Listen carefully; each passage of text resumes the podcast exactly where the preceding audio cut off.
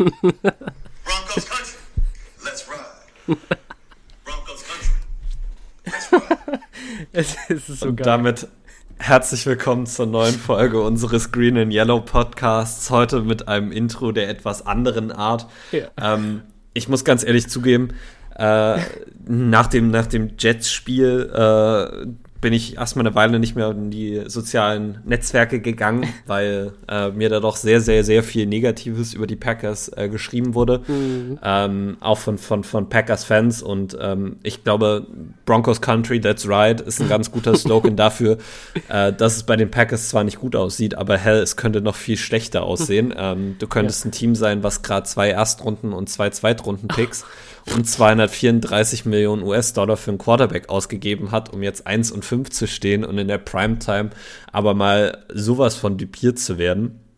Äh, in einer Art und Weise, wie es die Packers zum Beispiel auch noch gar nicht geschafft haben. Immerhin kommen wir gar nicht erst in die Red Zone, äh, anstatt dann in der Red Zone Picks zu werfen. Ob das jetzt so viel besser ist, äh, sei mal dahingestellt. Aber ähm, ich muss ganz ehrlich zugeben, dass die Verfehlungen der Denver Broncos mir ein bisschen über den äh, Schmerz äh, der eigenen Verfehlungen hinweg geholfen haben.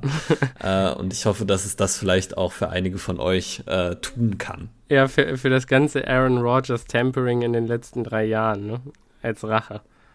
So, Ja. und ähm, ich weiß nicht, äh, ich habe ja auch schon diesen, wir haben ja diesen Practice Squad Wide Receiver da aus Dallas gesigned, der irgendwie eine Hamstring Injury hatte, dieser Freivogel oder wie der heißt. Wir haben Ja. den nicht gesigned, wir haben, der hat nur, Er der ist- hatte nur ein Workout bei uns. Ach so, ja, also war sogar nur ein Workout, genau. Noch, noch besser. Ähm, was soll ich sagen? Äh, man muss, im Moment muss man, glaube ich, die ganze Entwicklung auch mit ein bisschen Humor nehmen, sonst kommt man da einfach nicht, nicht gut durch, durch diese Saison. Also, Ich meine, die Packers haben jetzt einen neuen Offensive Lineman verpflichtet als direkte Reaktion auf das äh, Spektakel, was unsere Line da jetzt hingelegt hat. Bin ja. mir sicher, der wird nächste Woche starten, äh, Kappa. Ähm, nein, der ist auf jeden Fall, ich habe jetzt am Rande mitbekommen, dass der die gesamte Preseason bei den äh, Buffalo Bills verbracht hat. Ja, Äh, und würde jetzt einfach mal die steile These in den Raum stellen, dass sie den geholt haben, um ein bisschen Infos über die Bills zu kriegen. 100 Prozent, äh, ja. wie es in der NFL halt so äh, üblich ist. ja. Ähm, aber ja, Hm. was, was, also was sollen wir, was, was, was sollen wir sagen? Wir hatten, also man muss ja ehrlich sein, wir haben in dem Podcast äh, in der Vergangenheit immer eine relativ klare Struktur gefahren in diesen Reviews, wo wir äh, einfach die Positionsgruppen eins äh, zu eins durchgegangen sind und unsere Gedanken zu den einzelnen Leistungen äh, quasi oder darüber gesprochen haben. Äh, das wird heute nicht so sein, weil ähm, wir haben beide nochmal das All-22-Tape geschaut und die ursprüngliche Vermutung, die ich hatte, hat sich bewahrheitet. Ähm, und ich könnte heute einfach nicht eine positive Sache über diese Leistung sagen äh, gegen die Jets. Ähm, Ach, ein paar Sachen. Es gibt so ein nee, paar das Ganze, also ja, ein paar einzelne, aber das ist, es reicht nicht, um dieses traditionelle Modell äh, weiterzufahren. Und ich glaube auch nicht, Nee. dass es wirklich im Interesse der ZuhörerInnen ist, äh, dass wir uns jetzt wieder mit den einzelnen Positionsgruppen beschäftigen, sondern wir wollen heute äh, ein bisschen ein anderes Format äh, ausprobieren. Ähm, dazu kommen wir dann gleich auf jeden Fall nochmal. Ähm, Mhm. Aber ja, man Wir- muss Ja. Wir wollten die Folge mit auch mit einem bisschen was Schönem beginnen. Ähm, Deswegen die kleine Broncos-Lästerei am Anfang und äh, ähm, ach, Ich übrigens, ganz kurz mal, Jerry Judy würde uns auch brutal weiterhelfen, oder? Wenn die Broncos jetzt sagen würden, hört mal, Leute, ähm, wollt ihr vielleicht einen First-Round-Pick? Wir haben ja so viele abgegeben, wollt ihr vielleicht einen zurückzahlen? Äh, hier Packers, äh, Jerry Judy. Äh, und dann sag ich Broncos Country, let's ride. Ich weiß es nicht. Ich sag Diese Broncos Erstrunden- Country, Picks that's für right. Receiver, also für Jerry Judy würde ich es wahrscheinlich fast Ja. noch irgendwo machen. Ja. Ähm, ja, wäre interessant, wäre auf jeden Fall interessant. Broncos Country, let's ride. Also, nee, aber äh, wir dachten, ein bisschen mehr Schönes äh, kann man noch unterbringen. Ich habe noch nicht so viel von London erzählt. Äh, ich dachte, ich mische das jetzt hier einfach nochmal unter. Ich habe in der äh, letzten Folge so einen kleinen äh, ja, Monolog schon darüber gehalten, ähm, äh, ja, wie brutal anders die Stimmung doch eigentlich in so einem Footballstadion während und um so ein Footballspiel rum ist im Vergleich zu einem Fußballspiel und einem Fußballstadion. Ähm, und Ja.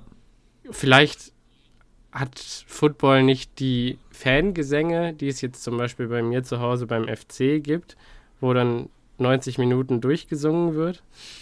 Äh, Ja. Football ist da halt anders, da ist man halt ruhig, wenn die Offense auf dem Feld ist, die eigene. Und laut, wenn die gegnerische auf dem Feld ist und macht einfach nur Geräusche. Ähm, aber die Herzlichkeit generell von Football-Fans gegenüber einander, die fand ich einfach so unglaublich toll. Also ich habe wirklich, Ja.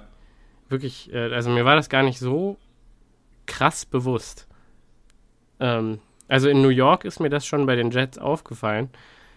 Aber das war jetzt nochmal ein ganz anderes Feeling, äh, wenn man dann auch so viele Packers-Fans äh, trifft, mit denen man sich dann wirklich auch über sein Team unterhalten kann. Wie cool das eigentlich sein kann. Ähm, ja. Ja. Nee, also ich kann, kann den Eindruck tatsächlich nur aus meinem Trip ins Lambeau Field äh, bestätigen. Ähm, du hast halt in, in, einem, in einem amerikanischen Stadion oder beim American Football generell ähm, nicht diese typischen Fangruppierungen, die wir jetzt aus unserem europäischen Fußball kennen, wo du halt Mhm. in einer Kurve hast und die Kurve macht eigentlich die ganze Zeit Stimmung und drumherum sitzen Leute, die das Spiel einfach äh, ja ein bisschen entspannter sich anschauen, sondern es ist einfach ein riesen Miteinander in dem Stadion. Du sitzt, du hast die Auswärtsfans auch nicht in einer bestimmten Sektion eingesperrt quasi, sondern man sitzt einfach bunt durchgemischt nebeneinander und das äh, fand ich sehr angenehm. Und dann muss man halt auch wirklich sagen, alle Leute, die in diesem Stadion sind, die leben für diesen Sport auch irgendwo. Also wenn ich mich dann an, ans Lambeau Field erinnere, äh, kann ich jetzt keinen einzigen benennen, der irgendwie das Ganze casual angegangen ist Nee. sondern die waren alle Feuer und Flamme und waren alle äh, die ganze Zeit auf 180. Ja, wobei ich Ähm, beim, was, was das Lambo Field angeht, habe ich äh, tatsächlich äh, mitbekommen, äh, das fand ich ganz interessant, das ist da wohl so ein bisschen eine kleine Kontroverse um die äh, Gold-Ticket-Season-Holders aus den 60er und 70er Jahren ähm, gab. Ich weiß nicht, was genau die finanziert haben. Die haben jedenfalls, äh, glaube ich, ein Heidengeld bezahlt dafür, ein Gold-Ticket in Anführungszeichen zu bekommen. Das heißt, die haben quasi wahrscheinlich Packers Ownership gekauft und halt ein, eine Dauerkarte. Und die sind jetzt wohl in die Jahre gekommen, die Leute, die, di- dieses Programm mitgemacht haben. Und die sitzen wohl jetzt im Lambeau Field und sind einfach ruhig und cheeren nicht mehr und nix. Oh, ich sehe Taddel hinter Aaron auftauchen. die Katze ist am Start. Ähm, ja, ähm, das hat mich jetzt ein bisschen rausgebracht. Nee, ich habe äh, auf jeden Fall was da, davon mitbekommen, dass man irgendwie äh, ja da versucht, wieder ein bisschen mehr Lautstärke aufzubauen in den nächsten Jahren und Ja. ähm, sich fragt, warum denn diese Season Holder überhaupt noch ins Stadion kommen, wenn die da eh nur sitzen und vor sich hin starren und gar nicht mehr den ganzen Trubel mitmachen. Auf der anderen Seite ist es ihr gutes Recht, ne? Also, Ja. Wer das, soll sie das, Das aufhalten? ist auf jeden Fall ihr gutes Recht. ja. Äh, das Gefühl hatte ich tatsächlich damals nicht, als Okay, ich da krass, war, ja. aber ich äh, habe das auch mitbekommen. Matt LeFleur hat das ja auch immer mal wieder gesagt, dass man die Lautstärke noch mal äh, erhöhen soll im Lambeau Field und ich Mhm. hatte eigentlich auch das Gefühl, dass das dann immer ganz gut geklappt hat. Äh, so gut, dass es im Lambeau Field ja regelmäßig die Kontroverse auch gibt, äh, die Aaron Rodgers immer wieder gerne anspricht. Äh, dass die Fans doch mal bitte ruhig sein sollen, wenn die eigene Offense auf dem Feld Ja. ist und da nicht auch noch irgendwie Stimmung machen sollen. Ähm, aber ja, war das in London auch ein, ein Problem, äh, dass die Leute da nicht ruhig waren, wenn die Packers in der Nee. Offense waren? Nee, nee, wirklich gar nicht. Also es war wirklich totenstill. Ich habe sogar das ein oder andere äh, Green 18 äh, bis zu meinem Platz gehört. Das ist die erste lustige Geschichte, die ich vielleicht mal ähm, auspacken wollte. Ich weiß nicht, also kannst du mich wahrscheinlich jetzt hier live rechts beraten, ob ich das so sagen darf. Ich habe nicht auf den Plätzen gesessen, für die ich bezahlt habe. Ähm, das ist nicht ideal. Äh, ich, müsste man jetzt sich genauer angucken. Da gibt es jetzt keine Live-Rechtsberatung von mir äh, dahingehend. Äh, Aber ich darf das- ich sag kann mal das so, hier schon ja nie, sagen. du hattest ja, du hattest ja valide, du hattest ja Tickets Mhm. und äh, dann wird das schon alles in Ordnung gewesen Genau, sein. ich, ich hatte Tickets und ich saß an besserem Orten. Ihr habt ja gesehen, bei, bei mir in der Story, wo ich gesessen habe, das war ganz cool. Also ich saß relativ nah am Feld und ich war auch bis kurz vor Kickoff war ich wirklich direkt an der Barriere äh, und habe den Spielern beim, beim Aufwärmen zuge, zugeschaut. Das war wirklich, äh, also ich war auch ab Eröffnung des Stadions war ich drin. Ich war wirklich einer der ersten, damit ich mir da auch unten so einen Platz sichern konnte. Ähm, das war wirklich also es war wirklich so einer der besten Tage meines Lebens, so als Person, die, ähm, naja, wie soll ich sagen, so richtig, ja, heiß und innig quasi in diesen Sport investiert ist. Äh, dann einfach mal dazustehen und, keine Ahnung, Amari Rogers, äh, ja, eine halbe Stunde dabei zuzuschauen, wie er von Jason Rabel Pässe geworfen bekommt und nur 50% der Pässe von ihm fängt und den Rest fallen lässt. Das war interessant zu sehen. Ähm, Mason Crosby zuzugucken, wie er sich warm kickt und zu sehen, dass er nur noch eine Range von 45 Yards hat, war interessant zu sehen. Mhm. Samari Touré dabei zuzusehen, wie er auf dem Feld liegt und nichts macht, war auch cool. ähm, weil er ja weiß, dass er eh nicht aktiv sein wird. Ähm, aber Spaß beiseite. also, äh, es war wirklich äh, unglaublich. Also, wir haben, ähm, ich habe da jemanden äh, kennengelernt, mit dem ich da die Zeit gequatscht habe, die ich da stand an der Sideline oder was heißt, an der Endzone. Und wir haben dann irgendwann, als Rogers das erste Mal rauskam und sich mit Bakhtiari, Tonyan und Mercedes Lewis in der Gruppe äh, warm gemacht hat, also warm gelaufen hat, haben wir die ganze Zeit Hey Aaron, Hey Aaron gerufen und irgendwann hat er sich zu uns umgedreht und hat uns zugenickt. Ähm, das also, ist okay, das ist sehr cool. Ja, für solche Momente macht man das Ganze halt dann, ne? Äh, und wir haben die ganze Zeit Mercedes Lewis, während er ähm, Blocking Drills bei uns vom Gesicht gemacht hat quasi, haben wir ihn malträtiert, ob er nicht unsere Jerseys bitte unterschreiben könnte, wenn er geht. Und er meinte, er hat auch äh, Thumbs Up gegeben, das heißt, er hat Daumen hoch gezeigt, aber er ist dann leider nicht nochmal vorbeigekommen und hat es gemacht. Also. Enttäuschend. ja, für, für solche Momente ist man da. Mhm. Ähm, ja, und ich habe Roger Godell die Hand geschüttelt, also äh, äh, Green Bitte and Yellow was? Podcast äh, goes äh, Business, würde ich sagen. Äh, ich weiß nicht, wir, ich glaube, wir haben einen Vertrag abgeschlossen, Roger und ich. Wir werden jetzt von der NFL bezahlt. Nee, schön wär's. Äh, Warte mal, warte mal, warte mal, ganz kurz. Du hast Roger Goodell die Hand geschüttet? ja, der ist da, ähm, also da sind halt ständig so bekannte Persönlichkeiten direkt vor meiner Nase vorbeigegangen und dann haben wir die natürlich alle angesprochen. und äh, der gute alte Commissioner hat irgendwie ist total darauf angesprungen, da jetzt angesprochen zu werden. Und dann hat, ist er bei uns stehen geblieben und hat uns erwartungsvoll angeguckt und dann haben wir unsere Hände ausgestreckt und haben gesagt, äh, nice to meet you und er hat uns die Hand geschüttelt. Uns dreien, die da Interessant. ja, standen. Interessant. Das Ja. ist natürlich cool. Und du hast Kayvon Thibodeau gesehen. Ja, ja, ich habe ähm, tatsächlich alle Giants-Spieler leider gesehen. Ähm, weil ich wusste, wo die Spieler rauskommen, weil ich gesehen habe, wo sie reingegangen sind. Ähm, Mhm. Und ich bin leider auf der falschen Seite rausgekommen nach dem Spiel. Äh, Um, ich wollte unbedingt ein Autogramm haben, habe ich ja jetzt schon klar gemacht. ähm, ich bin auf der Giants-Seite rausgekommen und ich sah hinten nur die ganzen Packers-Spieler halt rausgehen und dachte, ich muss jetzt wirklich einmal durch ganz Tottenham rennen, so ungefähr, um da jetzt auf diese andere Seite zu kommen, weil da gab es keinen schnellen Weg, sondern ich musste einmal außen um dieses Stadionviertel rumlaufen, um auf diese andere Seite zu kommen, die ja eigentlich nur 100 Meter von mir entfernt war, wo die ganzen Packers-Spieler waren. Und ich die dachte die ganze Zeit, das schaffe ich nicht, bis, bis ich da drüben bin. Äh, die, äh, keine Ahnung, wie viel das war, ein Kilometer, den ich da laufen muss, bis ich das gemacht habe, oder, oder zwei, äh, bis ich das habe, ist, äh, sind die alle weg die und alle im Bus weg? verschwunden. Äh, weil die hatten auch, glaube ich, die wenigsten hatten Bock, da Autogramme zu verteilen und Fotos zu machen. Verständlich nach der Leistung gegen die Giants. Ähm, und äh, dann fand ich es halt doch schon irgendwie cool, so einen Landon Collins ein bisschen zu sticheln. Hier von wegen äh, Linebacker und so, habe ich dann gesagt, als der da vorbeigegangen ist. ähm, und äh, Kayvon Thibodeau, muss ich einfach sagen, finde ich wirklich einen äh, unglaublichen Spieler und Charakter auch. Ähm, dass ich halt gesagt habe, ja, herzlichen Glückwunsch zum Sieg, war ein super Spiel äh, und dann gefragt habe, ob wir ein Bild machen und äh, irgendwie hatte, war, war, es dann auch okay für ihn, dass ich da in Vollmontur Packers mit ihm ein Bild gemacht habe, also. Ja, es ist halt ein ehemaliger Oregon Duck, die ja. sind alle gut erzogen. Ja, ähm, ja aber scheinbar wirklich.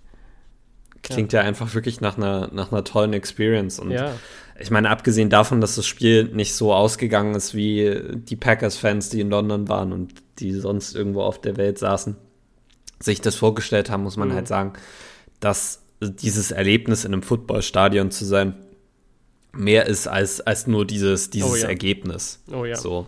Mhm. Und ich weiß, dass viele auch danach ein bisschen betröppelt waren, dass das Spiel halt für uns so schlecht ausgegangen ist, aber äh, ich kann wirklich nur sagen, man weiß nie, wie viele äh, Chancen man überhaupt mal bekommt, die Packers live zu sehen. Äh, ich meine, es wird jetzt wahrscheinlich nicht so schnell wieder passieren, dass sie nach London kommen. Mhm. Das heißt, man muss nach Amerika rüberfliegen. Das äh, birgt seine eigenen Tücken.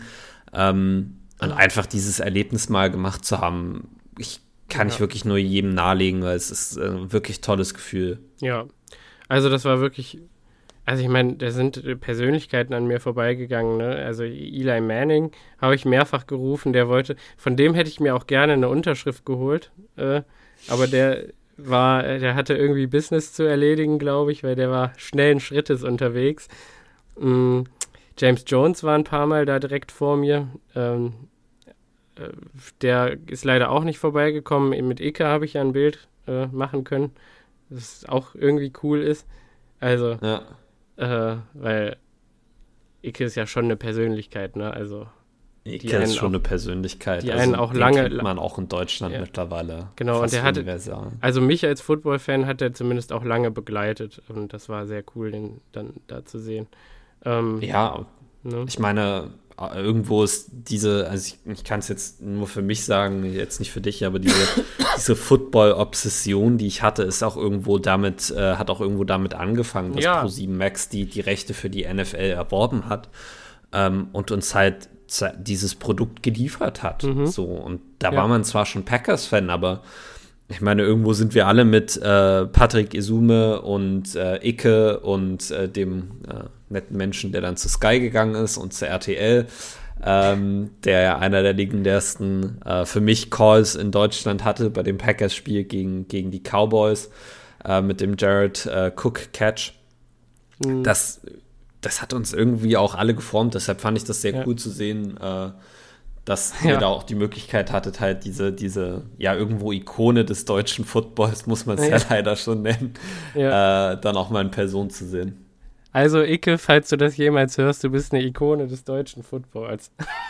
ich, finde, ich finde schon, dass man das tatsächlich auch so sagen kann. Also, äh, Patrick Isume wird immer als, als, als das Gesicht des deutschen Footballs, äh, des deutschen NFL-Footballs irgendwie angesehen, weil es halt der Coach ist, aber ich muss ganz ehrlich sagen, den fand ich manchmal nicht ganz so sympathisch. Äh, aber Ecke ist für mich einfach jemand, äh, bei dem man sich auch, glaube ich, universal äh, darauf einigen kann, dass das äh, netter Typ ist, der, der ist netter Typ ist, ja. Ja. Der, ja. der hat Football-Expertise sich angeeignet, der hat äh, wirklich immer einen guten Job gemacht und er war stets irgendwie likable, fand ich. Also es ja, war immer so der eine, den ich äh, universal äh, lustig fand. Ja, ich mochte Schmiso auch immer gern, also. Und äh, ja. hier den Kommentator, der jetzt mit Frank Buschmann den Podcast macht. Ähm, aber wie auch immer. Also, äh, ich glaube, Buschmann meintest du eben, ne? Der dann gewechselt ja. ist. Ja. Ja, ähm, kann das, man kann jetzt, ich wollte jetzt den Namen vielleicht nicht so unbedingt sagen, also der ist, ähm, ich weiß nicht, ich fand einige seiner Statements im Nachhinein äh, ein bisschen fragwürdig, äh, Frank Buschmann hat sich dann wirklich auf die Medienwelt eingeschossen und hat die Medienwelt stark kritisiert, nachdem er dieses Programm halt verlassen hat für genau diese Welt, die er dann kritisiert hat äh, bei Sky und bei RTL. Ähm, ja, fand ich damals ein bisschen schade, dass er vom, vom Football weggegangen ist, äh, aber ja. Ja, wenn das Geld ruft. Sei mal dahingestellt. Ja. Wenn das Geld ähm, ruft. Ja, nee, also dann auch ziemlich cool. Da war ich leider nicht. Also, wir haben die unglaublichsten Gesichter da getroffen, ne? auch um das Stadion herum. Also, äh, Leute mit, also so wie man sie halt kennt aus so Frozen Tundra Hardcore Playoff Spielen, wo dann irgendeiner so Full Cheese gegangen ist und äh, so ein komplettes Packers Outfit anhat. Die waren da auch überall unterwegs. Äh, habe ich äh, einige Bilder ja auch mit äh, Niklas äh, gepostet, den, einem, einem, Hörer des Podcasts, äh, den ich da kennengelernt habe, ähm, mit dem ich sehr viel Zeit verbracht habe und seiner Freundin. Ähm, und wir haben ein Bild äh, mit Captain Pack Sparrow gemacht. Das fand ich sehr witzig. Also ein Jack Sparrow, der halt alle Accessoires irgendwie mit Packers-Emblemen hatte und ein Cheesehead auf und so. das fand ich gut. ähm, und, und Niklas hat äh, in der U-Bahn, Seven Sisters Station da vorm Stadion, hat er tatsächlich den, äh, den äh, Frank Sherby oder Frank Sherby oder wie den, auch immer man ihn ausspricht, den Aaron Rodgers Doppelgänger Aaron Rodgers Klon. Ja, und mit dem Bild gemacht. Das, das auch Bild habe ich auch gesehen. Ja. Äh, ja, und wir generell war es halt einfach unglaublich. Diese ganze Stadt war ja im Prinzip Football geprägt dann das Wochenende. Und ich war ja. dreimal oder dreimal Donnerstag nicht. Nee, zweimal war ich im, im, in, in Packers Pubs und war quasi bei Packers Tailgate-Partys dabei und das war auch eine Riesenerfahrung. Ne? Also wenn du in so einer Kneipe bist, ich denke mal, da habe ich mir jetzt auch Corona eingefangen, schätze ich, wenn du halt in so einer Kneipe mit, mit tausend Leuten bist und dann äh, sind das nur Packers-Fans. Könnte, könnte man vermuten, dass das äh, ein Covid-Hotspot sein könnte. Das war es wert, das war es wert. Das war es wert, wirklich. Unglaublich. Also, was für eine Stimmung das war. Und dann die haben auch ständig, haben sie äh, Green and Yellow von Lil Wayne gespielt und Roll Up the Barrel, äh, Roll Out the Barrel, meine ich natürlich, und, und so Lieder in die Richtung, äh, Bang on the Drum All Day und das war äh, wirklich eine Erfahrung. Ich wollte da unbedingt hier mal nochmal drüber reden und einfach für alle Leute, die nicht da waren, so einen kleinen Einblick geben halt und euch vielleicht heiß darauf machen, nächstes Mal auch dabei zu sein, weil je mehr wir sind, desto cooler wird's ich das, lasse äh, das definitiv auch nicht nochmal entgehen. Also ich werde, sobald es wieder dazu kommt, bin ich wieder dabei. Also bei, dass die Packers nach London kommen, ja, meinst du jetzt? Ja, ja. Müssen wir mal schauen. Also wie gesagt, jeder, der Aaron Rodgers Statements verfolgt hat, weiß, dass er ein absoluter ähm, Botschafter für die Packers in London sein wird. Äh, Aaron Rodgers wollte schon immer nach London. Aaron Rodgers hat, glaube ich, die Reise nach London auch gut gefallen, außer jetzt äh, der Ausgang vom Spiel. Mhm. Ähm, kann ich mir vorstellen, dass die Packers das nochmal machen. Sicher müssen sie ja irgendwo, aber ich weiß nicht, ich hatte immer das Gefühl, dass sich vor allen Dingen auch Mark Murphy äh, dagegen gewehrt hat, äh, quasi ein, ein, Heimspiel abzugeben. Das ähm. ist der nächste, ja, genau, das ist der nächste Punkt, den ich ansprechen wollte. Und die eine Sache, die ich ein bisschen schade fand, sozusagen, an der ganzen Geschichte. Ähm, es war ja doch ein relativ luftleerer Auftritt in der zweiten Hälfte. Und ehrlich gesagt haben ein paar Spieler, vor allen Dingen in der Defense, vor und nach dem Spiel Kommentare zu dieser ganzen London-Geschichte abgegeben und sich in meinen Augen auch ähm, nicht so cool verhalten dann beim Verlassen äh, der ganzen Katakomben gegenüber den Fans. Ähm, wo ich sagen muss, äh, ich glaube, also ich habe über ein paar äh, Berichte irgendwie mitbekommen, dass, dass Matt LeFleur zum Beispiel gar keinen Bock auf dieses Spiel hatte und dass der das als reinen Business-Trip angesehen hat und ähm, dass die ganze Defense da auch hinterstand. Also Rasul Douglas hat sich ja extrem negativ gegenüber London geäußert und gesagt, dass er es richtig mhm. scheiße fand und dass er gar keinen Bock darauf hat. Und ich finde, diesen Spirit hat man halt so ein bisschen gespürt während des Spiels. Und vor allen Dingen bei der Ankunft und Abreise des Teams. Also die hatten wirklich keinen Bock auf die Fans da. Ähm, das fand ich. Das habe ich gar nicht so ist, mitbekommen. Das ist halt diesem, diesem Supporting Cast, der in London angereist ist, überhaupt nicht gerecht geworden. Ne? Also, dass Packers aus der ganzen Welt nach London einreisen, um dieses Team da grün und gold zu färben und dann am Ende des Tages. Mhm.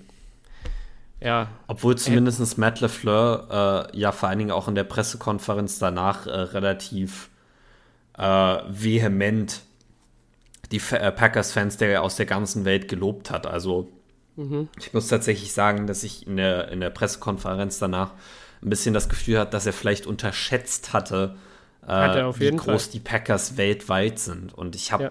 einfach ein bisschen die Hoffnung, dass diese Erkenntnis vielleicht dazu führen wird, dass die Packers eher noch, noch mal nach London kommen, weil ich meine, bei London-Spielen hast du es immer, dass ich, ich, nee, jetzt mal anders formuliert. Ich hatte bisher noch nie bei einem London-Spiel wirklich das Gefühl, dass ein Team ein Heimspiel hat. Besonders so Diesmal was du war über die. Stadionmikrofone mitbekommen.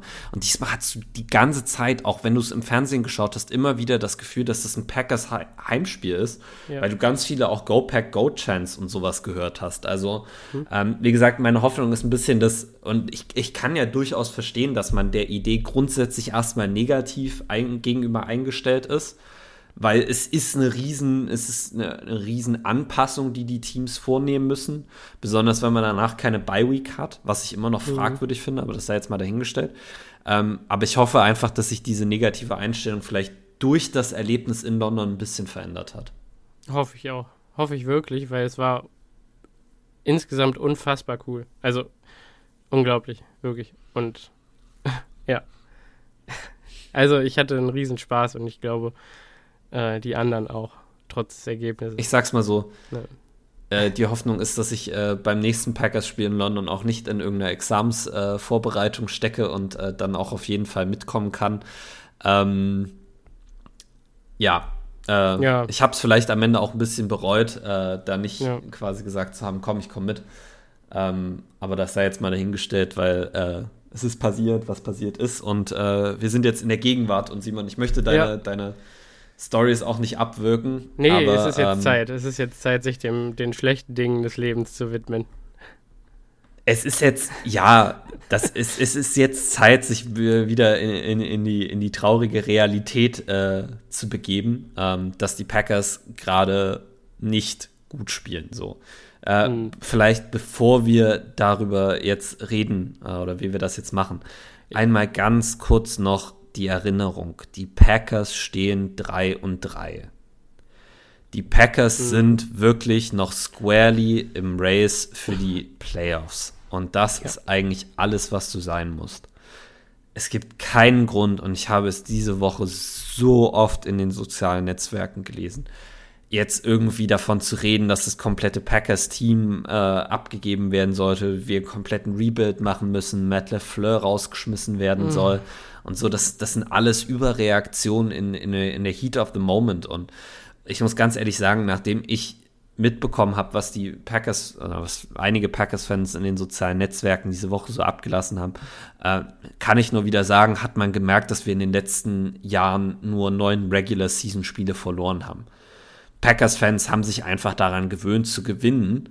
Und diese zwei Niederlagen in Folge, es war ja auch das erste Mal, dass das unter Matt LeFleur passiert ist, ähm, die haben die Leute, glaube ich, härter getroffen, äh, als man das hätte erwarten können. Und ähm, ich muss sagen, dass ich trotzdem Fan davon bin, jetzt äh, die Stimme der Kontinuität zu sein und zu sagen, äh, es ist nicht alles schlecht. Äh, wir sind nicht in den Top 10 für den nächsten Draft, muss man auch mal ehrlich sagen. Nein. Ähm, es gibt Sachen, die man ver verändern muss und darüber werden wir gleich reden.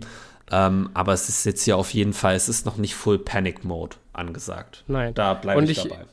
Ich auch. Und ich fand auch das, das, das äh, diese Quote von Aaron Rodgers äh, beim, beim Postgame-Interview dann eigentlich ganz passend, äh, als er gefragt wurde, ja, wie viel Vertrauen hast du denn da rein, dass dieses Team noch äh, sehr gut werden kann? Und er gesagt hat, höchstwahrscheinlich mehr als du. Ja. Und so muss ich meine- es sein. So muss es sein. Er, er, hat, er, er hat auch absolut recht und man muss auch wirklich mal sagen, wenn man sich den Trend der letzten Saisons anguckt, kann man immer wieder sehen, dass die Packers früh in der Saison Probleme hatten, wir immer gesagt haben, dass wir uns Sorgen um das Team machen und dann hat sich das Team kontinuierlich gesteigert. Und das ist auch eine Sache, die ich nachher noch mal kurz ansprechen möchte. Ich will nur sagen, damit, dass man Devante Adams verloren hat, dass man MVS verloren hat, dass Nate Hackett nach Denver gegangen ist, man wenn man realistisch gewesen wäre, und ich weiß, das waren Simon und ich vielleicht in der Preseason auch nicht immer, wenn man realistisch gewesen wäre, hätte man sehen müssen, dass die Packers Offense am Anfang strugglen wird. Und dass es hat Adjustment sein wird. Ja, Und dass man, und das ist das Problem, was ich bisher sehe. Ich hatte mir aber gewünscht, dass man eine kontinuierliche Verbesserung sieht von Woche zu Woche. Und da ist für mich noch nicht so wirklich der Knoten geplatzt. Es ist eher eine Verschlechterung. Aber ah, Auf da- der anderen Seite muss man auch sagen, muss man ganz kurz, äh, vielleicht noch ganz kurz einwerfen, das Spiel gegen die Jets war jetzt auch der absolute Tiefpunkt. Also ich bin Ja. 100% der Überzeugung, dass es nicht schlechter geht als das Spiel wie gegen die Jets. Es kann Mhm. eigentlich nur besser werden. Ja. Ich möchte auch nochmal dran erinnern, ich habe das gepostet. Ich weiß, es ist ein langes Video. Ähm, aber falls ihr den, den Sand in den Kopf stecken wollt, dann schaut es euch lieber wirklich an. Äh, das gute alte Run the Table Video ähm, von, von Alex Bezeraski. Ähm, einer der berühmt-berüchtigsten Cutter im ganzen Packers-Universum, würde ich sagen. Oder Filmemacher. Oh, das ist ein tolles Video. Ja, ähm, äh, ich, 2015 war das, glaube ich. 2015, 16 die Saison. Äh, das oder war kann 16, sein. 17? Ich weiß es nicht mehr. Eine von beiden. Wir starten auf jeden Fall in die Saison, glaube ich, 3-1 und verlieren dann irgendwie fünf aus den nächsten sechs Spielen und stehen dann vier und sechs in Woche 11. Und die, das ganze Team ist eigentlich eine Katastrophe von vorne bis hinten und man kann auch irgendwo, kann man glaube ich, konnte man ausmachen damals zu dem Zeitpunkt, es gab in dem Jahr davor, gab es ein Spiel, äh, wo die Packers gegen Peyton Manning-led Broncos richtig, richtig Ja. brutal auf die Fresse bekommen haben.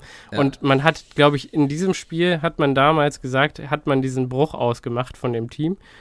Äh, und sie hatten es Ja, quasi Team ein, stand, stand 8-0 und dann ist man nach Mile High gefahren und ist da komplett auseinandergenommen worden. Ja, genau, genau. Äh, ich glaube, da gab es auch ke- keine Punkte oder drei oder so nur, ne?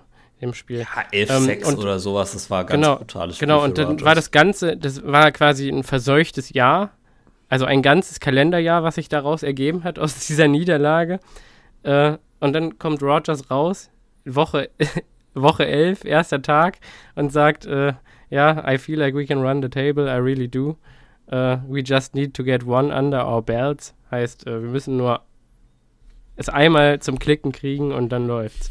Und dann gewinnen wir acht in Folge und gehen ins Championship-Game und dann geht dem Team leider der Saft aus, weil es wirklich dünn gebaut war. Und dieses Team damals war um Meilen weniger talentiert als das, was wir jetzt aufs Feld bringen. Ja, das ist absolut richtig. Ja, Das ist absolut richtig. Und ähm, vielleicht können wir da auch gleich dazu kommen, wie wir jetzt die Folge ein bisschen äh, weiter aufbauen werden. Äh, wir werden uns jetzt erstmal damit beschäftigen, äh, was wir short-term äh, verändern können. Und dann werden wir noch ein bisschen darüber reden, was die längerfristigen Konsequenzen aus diesen ersten sechs Spielen sein sollten.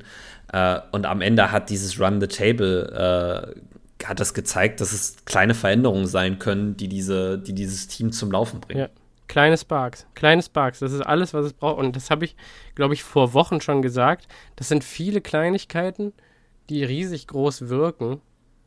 Aber man darf sich ja nichts vormachen. Das sind diese, die ganzen Spieler dieses Teams, das sind alles Profis und die waren alle mal besser. Die waren letztes Jahr alle besser, die sind jung, größtenteils.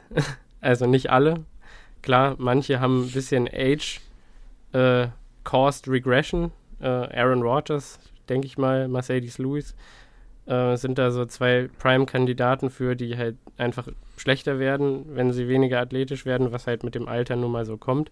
Aber eigentlich sind das alles Spieler, die besser werden sollten und sie sind einfach schlechter geworden in diesem, in dieser Offseason. Ähm, das, ich glaube nicht, dass es dabei bleiben wird, ehrlich gesagt. Also das möchte ich einfach nochmal vorwegnehmen.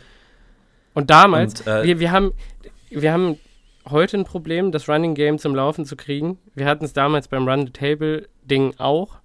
Beim Run the Table Ding waren aber unsere Running Backs, mit denen wir versucht haben, was auszurichten, ein High Ankle Sprain, äh, Overweight Eddie Lacey, der ständig verletzt war. Ähm, John Crockett, keine Ahnung, ob sich noch irgendwer an den erinnern kann, der war richtig schlecht, weil der immer gefummelt hat, wenn er den Ball angefasst hat und auch langsam war. Ähm, Ty Montgomery, der in dem Jahr von Receiver zu Running Back konvertiert wurde. und Aaron Ripkowski, John- der Fullback. Genau, Aaron Ripkowski war es, genau. Ja, also ich bitte ja, euch. das war. Und da. Wir haben aus der Scheiße haben wir was gemacht. Dann glaub mal. ja, wir haben daraus gemacht, weil wir das Quick Passing Game etabliert hat. Und äh, ich glaube, der erste Punkt, den ich, den ich machen möchte in, in, in dieser Kategorie, was man jetzt Short Term, also wirklich für die nächste Woche ändern kann, ähm, damit es wieder besser läuft, ist eine Sache, die Aaron Rodgers in seiner, in seiner Pressekonferenz angesprochen hat. Äh, Aaron Rodgers hat gesagt, dass es äh, helfen könnte, wenn man die Offense ein Stück weit simplified. Wenn man das Ganze einfach ein bisschen simpler strukturiert. Und ich glaube tatsächlich, dass das mit Aaron Rodgers selber anfangen muss. Ähm, Ich habe das Mhm. Überleitung. All-22 ja, ich habe das All-22-Tape geschaut. Ähm, ich habe es leider nicht geschafft, eine Filmsession draus zu machen, sondern habe Simon immer nur einzelne Screenshots schicken können. Ähm, Mhm. Aber ich, ich muss ganz ehrlich sagen, Rogers hat schlecht gespielt gegen die Jets. Ähm, und zwar besonders schlecht, weil er sich gerade nicht auf diese, auf diese simplen Fundament, Fundamentals äh, konzentriert hat, die wir eigentlich immer von ihm gefordert haben. So, das ist zum einen sein Footwork, was immer wieder einfach plötzlich off war und er den Ball dann so wirft, wie er ihn werfen will. Ähm, es sind seine Reads, denen er nicht vertraut, sondern dann einzelne Spieler anstarrt, weil er von der Offensive Line Druck bekommt. Ähm, und das ist sein, sein Drang oder sein Hang dazu, äh, Shotplays zu forcieren, wo es nicht wirklich Shotplays braucht. So. Und ich glaube, ein Stück weit wird diese Offense besser laufen, wenn man bestimmte Sachen, also wenn man bestimmte Plays komplett rausstreicht oder Aaron Rodgers bestimmte Reads komplett wegnimmt. Dass er sich halt mehr auf dieses Shorts da fokussieren möchte, weil dahinter nicht immer noch eine tiefe Route ist, äh, die, er- die er quasi als First Read hat. Du wirst trotzdem, es ist jetzt, du wirst trotzdem noch die gleichen Play-Konzepte haben, aber es gibt die Möglichkeit, äh, die Reads zu verändern, die Aaron Rodgers in einem. Spielzug durchgehen muss. Die Reihenfolge, wie er die Routen anschaut. Und grundsätzlich scheint es mir so, dass der erste Read von Aaron Rodgers oft auch eine tiefe Route ist, die einfach längere Zeit braucht, um sich zu entwickeln, weshalb er diese Angewohnheit hat, dann die kurzen Routen underneath einfach nicht zu sehen, die uns kurze, schnelle Yards bringen könnten. Ja. Ähm, und besonders, wenn es so ist wie gegen die Jets, wo wir quasi nie in einem Third and Short waren, wo wir die ganze Zeit eigentlich hinter den Chains waren, wegen Penalties, wegen Sacks oder wegen sonst irgendwas, ähm, brauchst du auch diese, diese kurzen Gains immer wieder, dass du halt nicht hinter die Chains kommst, so Ja. oft wie du es gegen die Jets warst. Ja, und das ist tatsächlich eine ähm, Week-on, Week-off-Frage. Also, das ist eine, das kannst du mit einem Gameplan, kannst du das komplett in der Offense implementieren und von der einen auf die andere Woche, gerade wenn Aaron Rodgers dein Quarterback ist, kannst du das umstellen.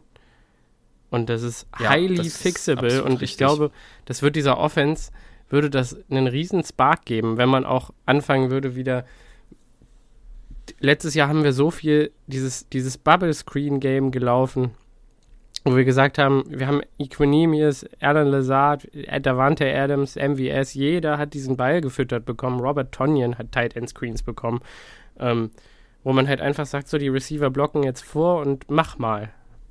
Hol das aus deinen Spielern raus. Du hast mit Romeo Dubs, Ja. mit, mit AJ Dillon, mit, mit Aaron Jones, mit Robert Tonyan, mit Randall Cobb jetzt leider nicht mehr, ähm, mit, mit Sammy Aber auch Watkins nicht, dann. also, ja.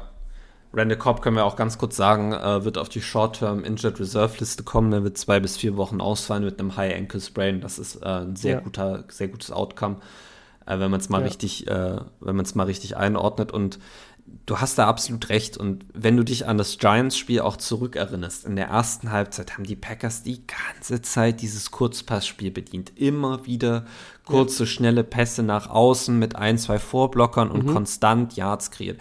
Weil diese Offense funktioniert am besten, wenn sie im dritten und kurz kommt. Wenn Das sie haben wir halt gegen die gerade nicht behind the chains ist. Das haben wir gegen die Bucks auch gemacht.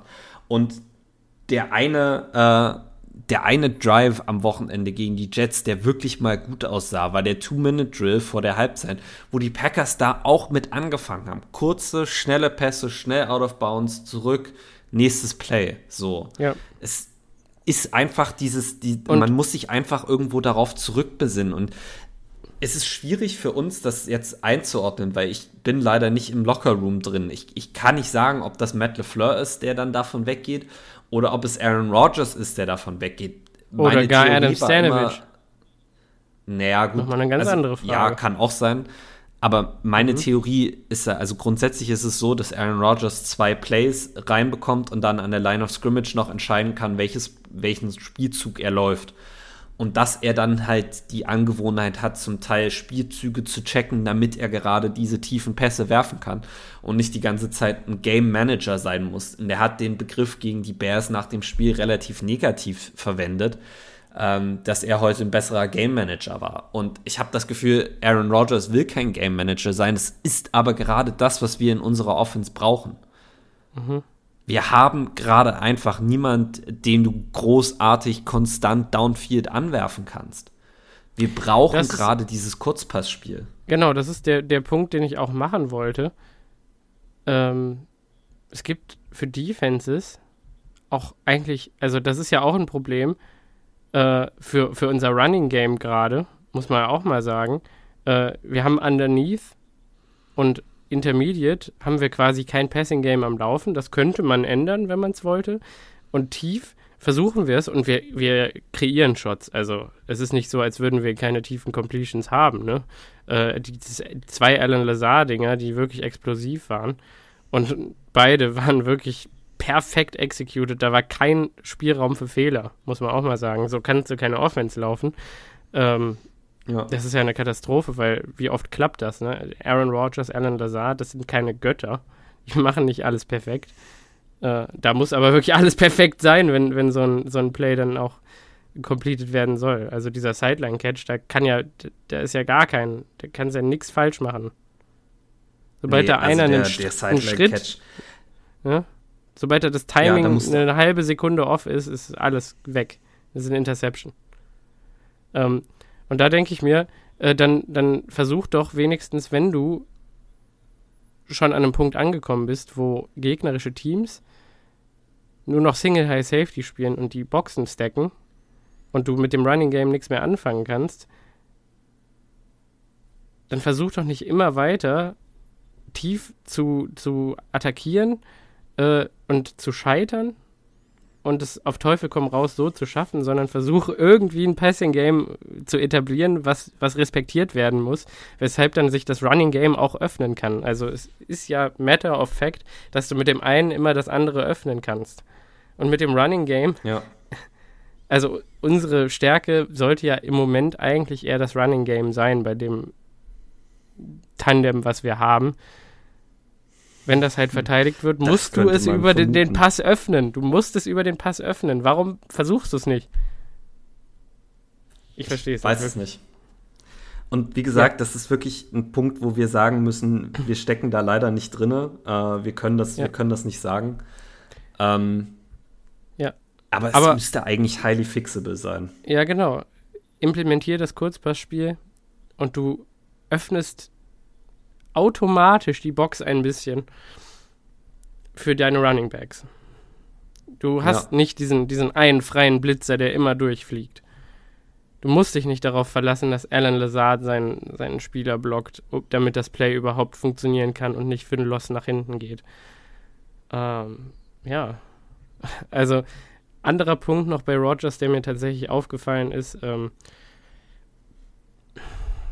was Antizipation angeht.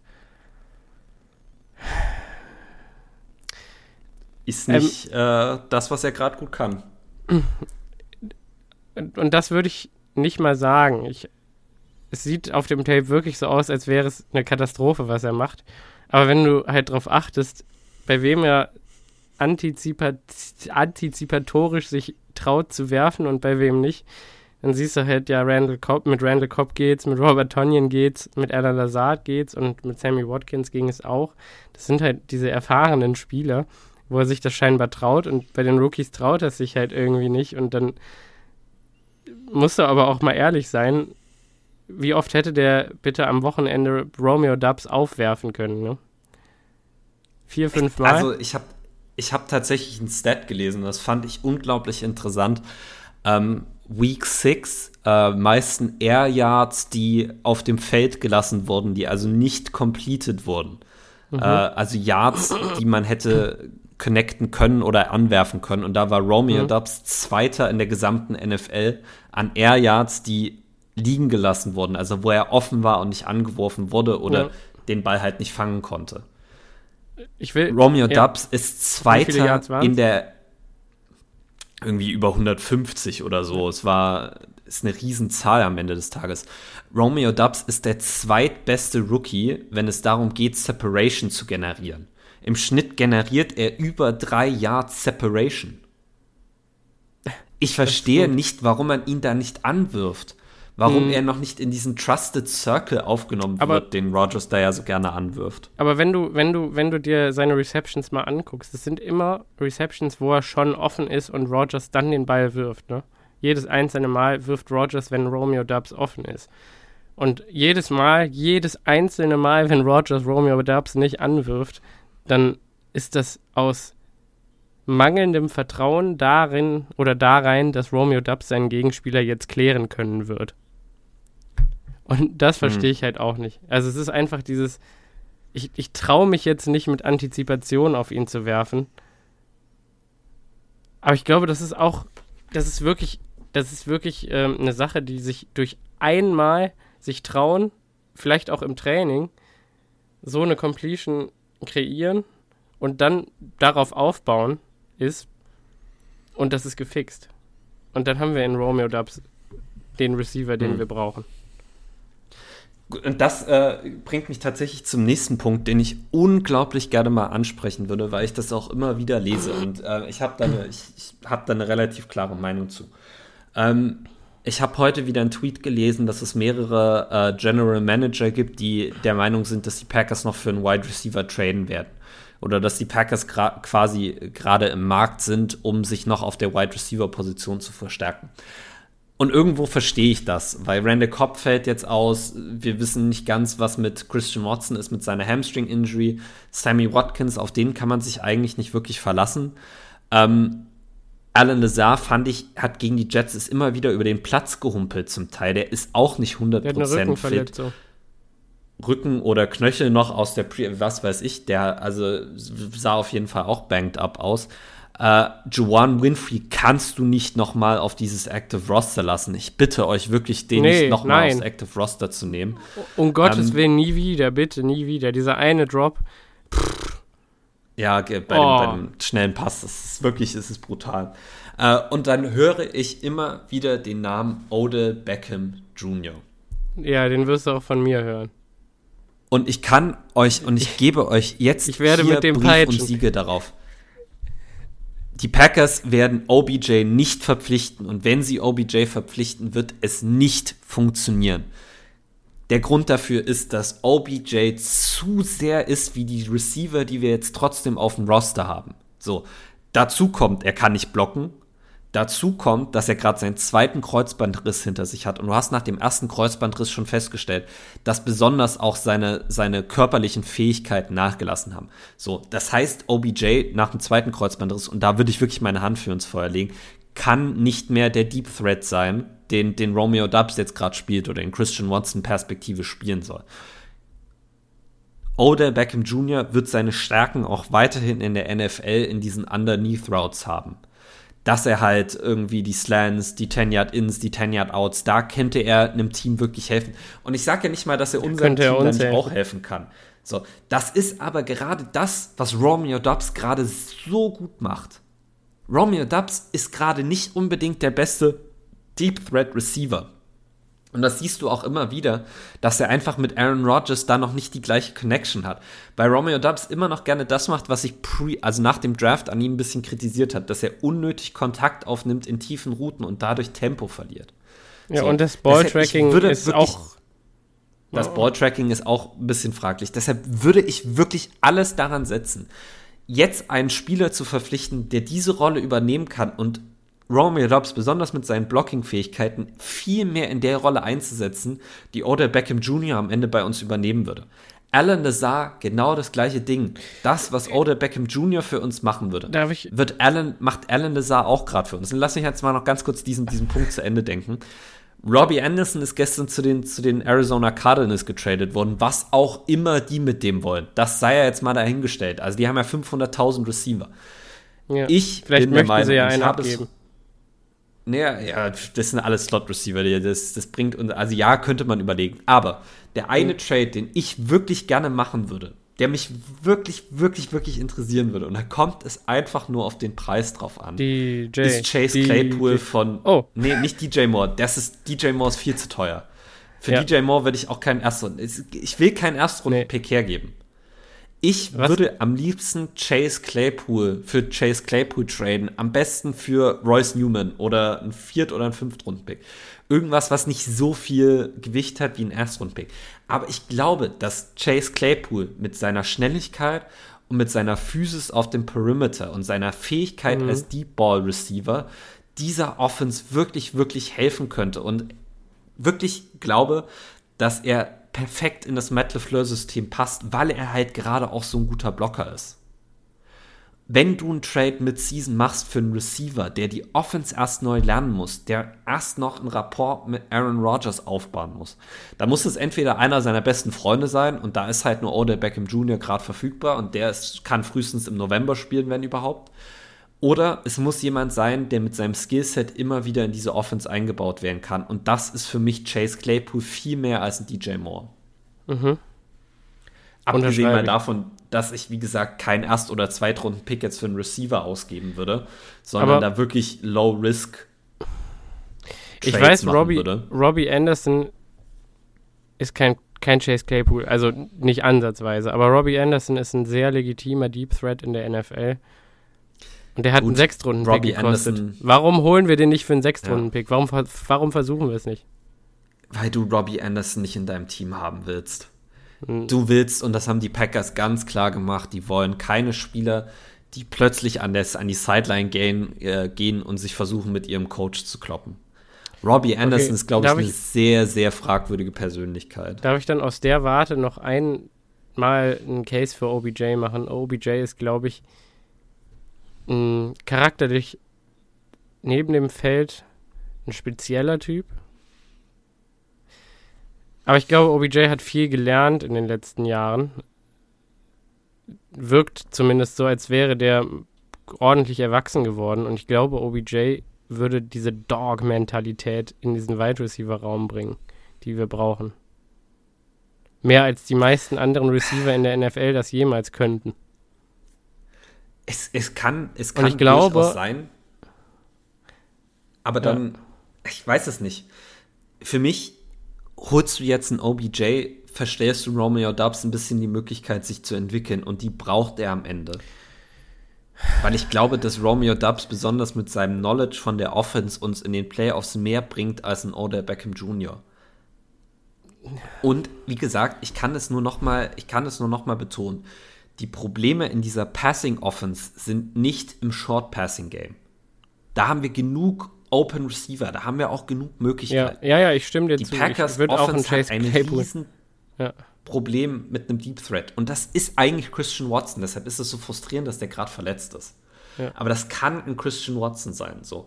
Und dann wirklich, wenn du die Möglichkeit hast, ich würde für Chase Claypool traden. Ähm, Auch er nicht unbedingt der einfachste Charakter. Ich habe da ein bisschen Hoffnung, dass man da noch was, dass, dass man da noch was machen kann. Ähm, es kommt immer wieder auf die Compensation drauf an, ähm, die die Steelers am Ende verlangen werden. Äh, die Packers sind sehr, sehr konservativ, was so Mid-Season Trades angeht. Äh, besonders wenn sie Draft Capital äh, moven müssen. Ähm, ich glaube, dass man eventuell auch einen Player-Trade machen kann. Royce Newman und einen Siebtrunden-Pick für Chase Claypool. Müssen wir ganz ehrlich jetzt auch nochmal die, die, und wir können dann, wir können das eigentlich auch gleich als Überleitung zur O-Line Ja, wir können direkt Ähm, zur schlimmsten Unit der ganzen Mannschaft übergehen, oder? Das können wir auf jeden Fall machen. Da möchte ich noch ein ganz kurzes Szenario äh, ja quasi in den Raum stellen. Und da wird die nächste Woche sehr entscheidend sein, was wir da sehen. Ähm, wir haben einen super Backup Left Tackle in Josh Neischmann. Äh, Josh Neischmann hat den großen Vorteil, dass er auch noch billig ist. So, also er, er verdient gerade nicht viel Geld. Ähm, Josh Neischmann wäre perspektivisch meine erste Lösung auf Right Tackle. Ich, also, Ja, wenn ich einen anderen Right Tackle, dann würde ich es erstmal mit Josh Neischmann versuchen. Ja. Dass die Packers es bisher noch nicht gemacht haben, obwohl es so blindingly obvious eigentlich ist, lässt mich glauben, dass er vielleicht diese Transition nicht gut hinbekommt. Das Und ich kann es nur immer wieder sagen. Mhm. Ich kann nur immer wieder sagen, von Left Tackle auf Right Tackle umzuschulen, ist nicht einfach. Penny Sewell, aktuell wahrscheinlich mit der beste Left Tackle in der NFL, hat seine ersten drei Spiele in der NFL auf Right Tackle gemacht und war PFF Lowest Graded Tackle. Er war komplett Trash auf Right Tackle. Sie haben ihn wieder auf die linke Seite gestellt und plötzlich war er einer der dominantesten Tackle in der gesamten NFL. Die Transition ist nicht einfach und das kann man auch für Elton Jenkins sagen. Ich habe ein bisschen die Befürchtung, dass Josh Neischmann diesen Sprung vielleicht nicht schafft. Und dann muss man sich überlegen, ob man nicht das Trade-Kapital, was er jetzt gerade in sich hat, nutzt und ihn vielleicht tradet. Mit dem Also ich Gedanken, glaube, dass man mit Elton Jenkins auf Left Tackle, was ja relativ gut aussah letztes Jahr, mit einem Sean Ryan, den man potenziell auch mal noch active haben könnte, ähm, genug Depth in diese Offensive Line hat, um ihn nicht halten zu müssen, wenn man sein Poten also wenn man sein, sein Trade-Kapital äh, Potenzial maximieren könnte. ich glaube, das werden die Packers nicht machen, einfach aus Angst davor, dass sich nicht, Dave das Knie wieder zerschießt. Aber das ist auch ein Punkt, äh, ich glaube, Bakhtiari ist so ziemlich der einzige Spieler in dieser Offensive Line, der ähm, passabel gespielt hat. Also du Ja, merkst ihm, du merkst ihm an, du merkst Ja. ihm an, dass er noch rostig ist und dass er anderthalb Jahre nicht gespielt hat, klar. Ja. Aber David Bakhtiari war der Beste von denen. Wieder.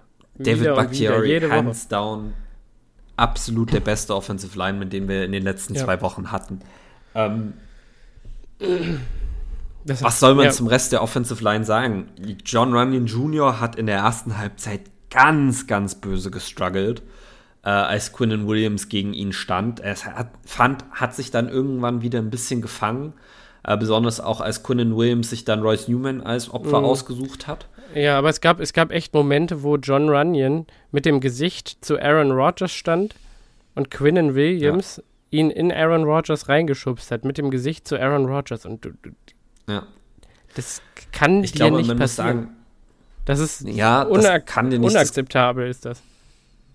Ja, das ist absolut richtig. Ähm, ich möchte kurz einmal in, in, in, in die Waagschale werfen, dass Quinnen Williams für mich dieses Jahr auf einem All-Pro-Level spielt. Also was der auch gegen uns gezeigt hat, ist, also der Pro Bowl tut ihm da gar nicht gut, also gar nicht recht. Das ist äh, All-Pro-Level-Stuff, was er da gerade macht. Und ich glaube, das war das erste Mal, dass John Runyon Jr. auch so richtig gegen so einen überathletisch überstarken Defensive Lineman gespielt hat. Äh, und besonders in den One-on-One-Pass-Blocking-Snaps hat das nicht so gut funktioniert. Ähm, Hm.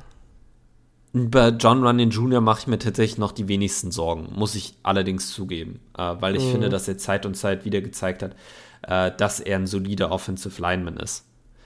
Ähm, Josh Myers fand ich schwer einzuschätzen, Ah, hat auch viele Fehler gemacht. hat auch viele Fehler gemacht. Ich frage mich halt immer ein bisschen, äh, ob die Fehler nicht auch quasi von seinen Nebenmännern, also ob er da quasi im Stich gelassen wird. Ja, Aber auch teilweise- er muss man also- sagen, Ich will gerade auch noch mal sagen, dass ich mindestens zwei Plays gesehen habe, wo, wo Royce Newman ihn geblockt hat und dafür gesorgt hat, dass er sein Matchup verloren hat gegen ja, ja, ich auch. den ja, Tackle, der ihn angegriffen hat. Ja. Das heißt also, Josh Myers tut man da vielleicht sogar auch ein bisschen Unrecht. Ähm, weil Royce Newman es wirklich geschafft hat, um sich herum ein riesen Chaos zu veranstalten. Eine Vollkatastrophe. Also niemand hat da gut gespielt. David Bakhtiari war akzeptabel gut. Ähm, ja. aber das, was Royce Newman gemacht hat, war wirklich unterste Schublade. Also Nee, das ist eigentlich, das das, ist ist, absolut richtig. das kannst du so in der NFL nicht nochmal noch mal bringen. Und der Mann hat es ja auch äh, dann kurz vor der Halbzeit auf die Bank geschafft oder nach der Halbzeit. Äh, Nee, vor Und der dann bringen wir da Jake vor dem Hansen? Zwei-Minute-Drill. Der aber, der gar nicht so schlimm aussah auf Nee, Right Guard. okay der hat sich dann allerdings leider natürlich direkt verletzt. ja. Die Verletzung hatte so, und er. Er hat Matt LeFleur ähm, vor dem Spiel übrigens gesagt, hatte er schon vor dem Spiel. Ähm, und eigentlich sollte Jake Hansen das Spiel starten, aber sie haben sich nicht getraut. Und er dachte vor dem Two-Minute-Drill, dass er der Offense mit, der, mit dem Sub-In von Jake Hansen einen neuen Spark verleihen könnte. Und ich glaube, das sagt alles über die Entwicklung von Royce Newman aus. Und ich glaube wirklich an Royce Newmans Talent, aber wow. Das ist, und es war der beste Drive der Packers. Muss man auch ganz ehrlich sagen. Es war wirklich der beste Drive von uns. Ähm, was was mich sehr frustriert hat und vielleicht nur noch mal ganz kurz, um das Ganze noch mal ein bisschen technisch zu machen. Die Packers spielen besonders im Pass-Blocking relativ oft ein Zone-Scheme. Das heißt, so wie wir das in der Defense haben, hat auch jeder Offensive Lineman eine Zone, für die er zuständig ist. Ähm, besonders wenn du gegen vier Offensive Linemen spielst, äh, hast du es dann immer wieder, dass dein Center entweder mit dem Left Guard ein Double Team hat oder mit dem Right Guard ein Double Team. Ähm, so wie die Packers Offensive Line aktuell spielt, so wie Royce Newman aktuell spielt, hatte in 90% der Fällen Royce Newman diese, diese Hilfe vom Center, wo äh, Josh Myers quasi rüberschiebt. Was das dann am Ende bedeutet, wenn ein Defensive Lineman in diese Zone reinkommt, dann blocken sie den zusammen. So, Josh Myers nimmt die Schulter, die näher zum Center ist, die Innenschulter, und Royce Newman nimmt die Außenschulter. Und immer und immer wieder habe ich im Tape gesehen, wie sie diesen Double-Team-Block zusammen auf einem Defensive Lineman hatten, äh, die einen Stunt gelaufen sind und anstatt weiter an diesem Spieler zu bleiben, der jetzt gerade die Mitte der Offensive Line penetriert, rutscht Royce Newman urplötzlich raus, um äh, Elton Jenkins auf Right Tackle zu helfen, der überhaupt nicht versteht, was Sache ist, weil sein Gegenspieler noch gar nicht da ist. So. Am Ende, was es dann bedeutet, Josh Myers blockt die Innenschulter und plötzlich bricht der Block auf der Außenschulter des Defensive Lineman weg und er hat quasi einen, einen freien Lauf in die Mitte der Offensive Line, in die Mitte der Pocket. Und ganz oft ist so einfach die gesamte Pocket collapsed worden, weil Royce Newman aus unerklärlichen Gründen plötzlich einfach das Double Team auflöst und die Luft blockt. Es ist auch immer wieder passiert, dass Royce Newman seine Zone überhaupt nicht geblockt hat. Also einfach in eine ganz andere Zone reinrennt und du siehst es wirklich gut. Alle fünf Offensive Linemen haben eine Zone und Royce Newman macht einfach, was er will. So. Und ich kann wirklich, wenn nächste Woche Royce Newman in der Starting Offensive Line auf Right Guard steht, habe ich wirklich jegliches Vertrauen in, in, in, Gott und die Welt verloren. Weil du kannst nicht dieses Game Tape geschaut haben und nächste Woche wirklich mit Royce Newman auf Right Guard rausgehen. Und das muss man jetzt hier auch noch mal ganz kurz sagen, auch wenn ich wieder fand, dass er ein bisschen verbessert war, Elton Jenkins auf Right Tackle ist nicht die Antwort. Nee. Und ich kann Oh. wirklich nicht Oh. glauben, dass er unser bester Spieler auf Right Tackle ist aktuell. Nee, also ganz ehrlich, ich glaube, zwei Sacks hat alleine und wirklich alleine Elton Jenkins zu verschulden. Das ist Ja, natürlich also- auch unglücklich, weil die Edge Rusher halt nur mal über seine Position kommen und Edge Rusher eher Sacks erzielen als Interior Defensive Lineman. Und dann wird es ihm vielleicht nicht gerecht, dass zwei von vier Sacks, die wir am Ende kassieren, dann über ihn kommen. Äh, aber Alter, der, der wurde ja gefressen. Wirklich Rap für Rap im Pass Rush wurde der aufgefressen. Ich wirkt, ich Ja. weiß nicht, ich weiß nicht, was mit dem ist, Also, ob, ob der er nicht mehr Pass blocken kann. Das war doch eigentlich immer seine Stärke. Er hatte doch eher Run-Blocking-Struggles, äh, wenn er überhaupt mal Struggles hatte in seiner Vorkarriere bei den Packers. Und auf einmal kann er nur noch Run blocken und nicht mehr Pass blocken. Also ich weiß, dass Royce dabei. Newman da eine Rolle spielt, aber das, das Nein.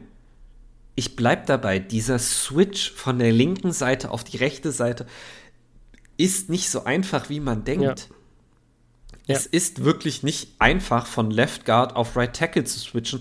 Schon gar nicht, wenn du die gesamte Vorbereitung mit einer Knieverletzung verpasst. Ja, das heißt, Und ich vielleicht bin ist Elton Jenkins für nächsten Sommer wieder ein Projekt auf Right Tackle. Aber ich könnte, glaube, man, könnte man eventuell überlegen. Ich glaube wirklich, dass du ihn jetzt protecten musst und ihn auf Right Guard stellen musst. Weil auf Right Guard kann er viel mehr seine Stärken ausspielen, die er auch aktuell noch hat und ist weniger mit den Problemen konfrontiert, die, die er jetzt hat, was besonders Speedrusher sind, wo er eine Edge setten muss. Das kriegt er auch Mhm. gar nicht hin, weil er es dann auch einfach nicht schafft, äh, sein, sein Tempo in, in Kraft äh, umzuwandeln äh, und die, Ja, ja, die, genau, die Pass-Rusher von, von Aaron Rodgers wegzuhalten. So. Der, hat eine, der, der spielt tatsächlich aktuell, das ist auch ein Ding, das muss man, glaube ich, auch einfach mal so ansprechen. Und ich denke, das wird auch noch von der Knieverletzung herrühren. Der spielt mit einem ganz schlimmen Pad-Level. Der findet überhaupt keinen Anker eigentlich. Und das ist eigentlich das Problem, dass er es nicht schafft, diese Kraft über seine Füße, in seine Knie, in seinen Oberkörper, in einen, wie einen Push-Up, in diesen Offensive Line reinzubringen. Weil er es nicht Ja. schafft, seinen Körper in diese Position zu bringen irgendwie. Das ist absolut richtig. In- und das Problem, was ich dabei sehe, ist, dass diese Probleme bei ihm auch nicht erst seit dieser Woche bestehen, Nee. sondern die haben wir eigentlich seit dem ersten Spiel, wo wir ihn gesehen haben, äh, ist es immer wieder das Gleiche. Und die Angst, die ich ein bisschen habe, ist, und wie gesagt, wir sind beim Training nicht dabei, ich kann das nicht einschätzen. Meine Angst ist ein bisschen, dass das Coaching-Staff es tatsächlich so einschätzt, dass Erken Jenkins trotz dieser großen Probleme, die er hat, unsere beste Option auf Right Tackle ist. Das wäre für mich ein absoluter Grund, Josh Neischmann zu traden, ähm, wenn er diesen Sprung auf Right Tackle nicht schafft. Ähm, wenn es allerdings so ist, muss man ja auch ganz klar sagen, dann musst du trotzdem Royce Newman rausnehmen, weil Royce Newman hilft seinem Right Tackle auch nicht. Das heißt, ähm, wir sind ja noch bei highly fixable ähm, Problematiken in dieser Offense. Ja, Äh, wir glauben, glaube ich, beide schon, dass das schnell behebbar ist, das Problem. Also offensichtlich ich glaube, eine stimmt andere Offensive Line Kombination würde da sogar schon ausreichen. Ja, aber das, das Problem scheint ja wohl auch ein bisschen so zu sein. Adam Stanovich hat immer aus Scheiße Gold gemacht bei der Offensive Line in den letzten Jahren. Jetzt hat Luke Butkus übernommen und Luke Butkus scheint es scheinbar nicht hinzubekommen.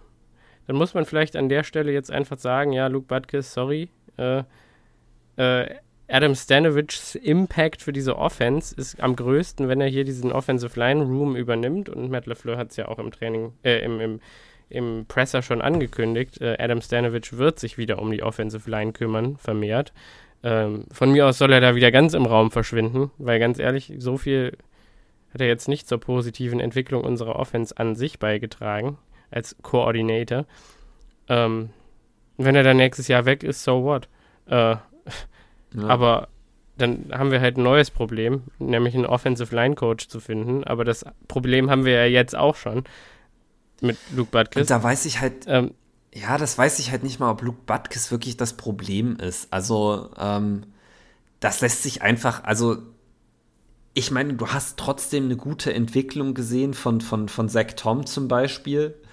Äh, Jake Hansen hat sich auch noch mal verbessert, fand ich. Also, du hast schon auch Josh, hat, positive äh, Josh Neischmann hat sich auch verbessert. Josh Neischmann hat sich auch verbessert.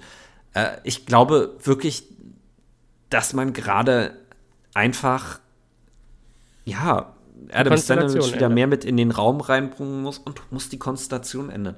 Und ich bleib dabei. Und das ist der eine große Kritikpunkt, den ich an Matt LeFleur habe. Es fehlt ihm manchmal an Mut. Und ich weiß wirklich Mhm. nicht, ob es an ihm liegt oder ob es an Aaron Rodgers liegt, weil er sagt, ich vertraue dem Typen noch nicht. Warum spielt Zach Tom nicht? Dann sag jetzt mal deine. Alles, deine was- ja, Meine, meine Starting Offensive Line für nächste Woche. Ja. Bakhtiari auf Left Tackle, Runyon auf Left Guard, Myers auf Center, äh, Zach Tom auf Right Guard und Elton Jenkins auf Right Tackle. Ich glaube, äh, ich würde es erstmal so probieren, ähm, weil ich mir nicht ganz sicher bin, äh, ob Zach Tom auf Right Tackle nicht ein größeres Problem sein könnte als äh, Jenkins. Ähm, weil ich mir noch nicht ganz sicher bin, wie Zach Tom er hat viel auf Right Guard trainiert, deshalb würde ich ihn wahrscheinlich auf Right Guard erstmal spielen lassen. Ähm, perspektivisch würde ich vielleicht gucken, ob ich die beiden tauschen kann. Ähm, ich habe jetzt nicht Josh Neischmann auf Red Tackle gesagt, weil ich, wie gesagt, wirklich der Meinung bin, dass äh, er diesen Sprung nicht gemacht hat auf Right Tackle, dass er das einfach nicht ordentlich hinbekommen hat.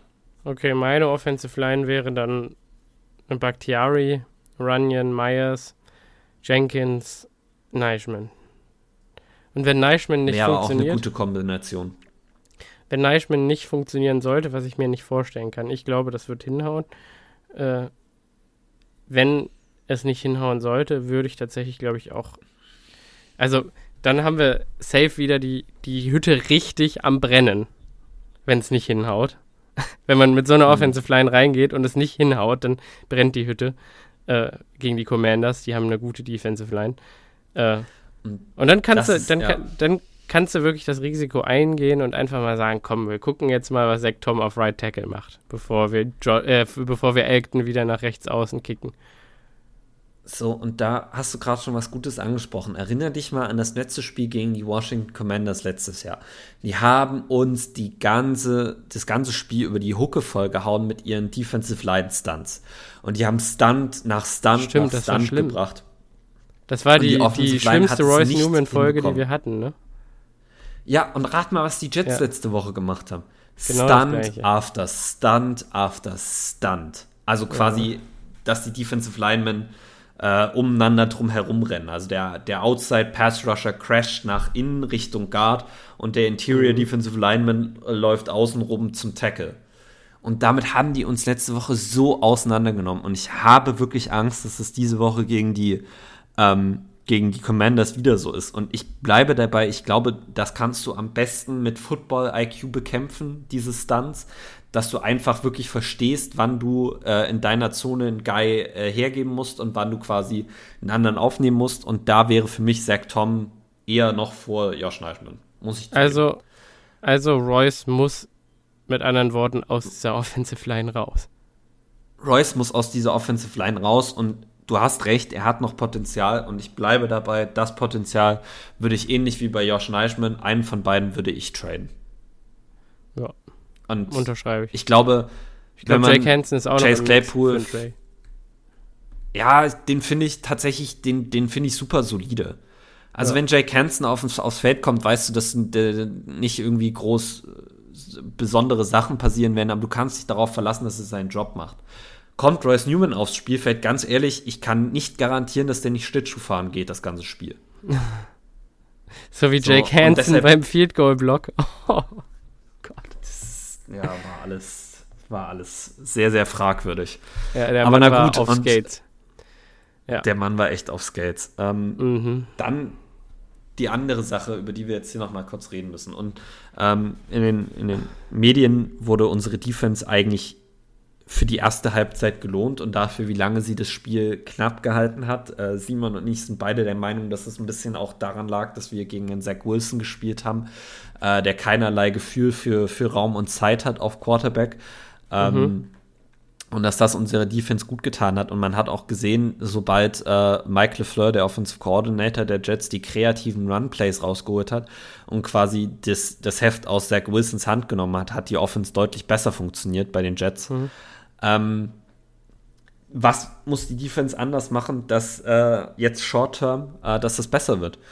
Ähm, ich will ehrlich sein, ein, ein Staple der Matt, äh, von Matt LeFleur eine Sache, die er in den letzten Jahren immer wieder äh, gepredigt hat, war, dass er in der Preseason und in dem, in dem Camp und in der Vorbereitung so wenig Tackling wie möglich haben möchte. Weil er glaubt, dass sich aus Tackling Verletzungen ergeben. Und Jahr für Jahr für Jahr unter Matt LeFleur war es so, dass unsere Defense die ersten zehn Spiele nicht tackeln konnte weil sie einfach nicht die Tackle-Erfahrung hatte, die andere Teams haben, die einfach schon Tag 1 von Camp Live Tackling Drills machen.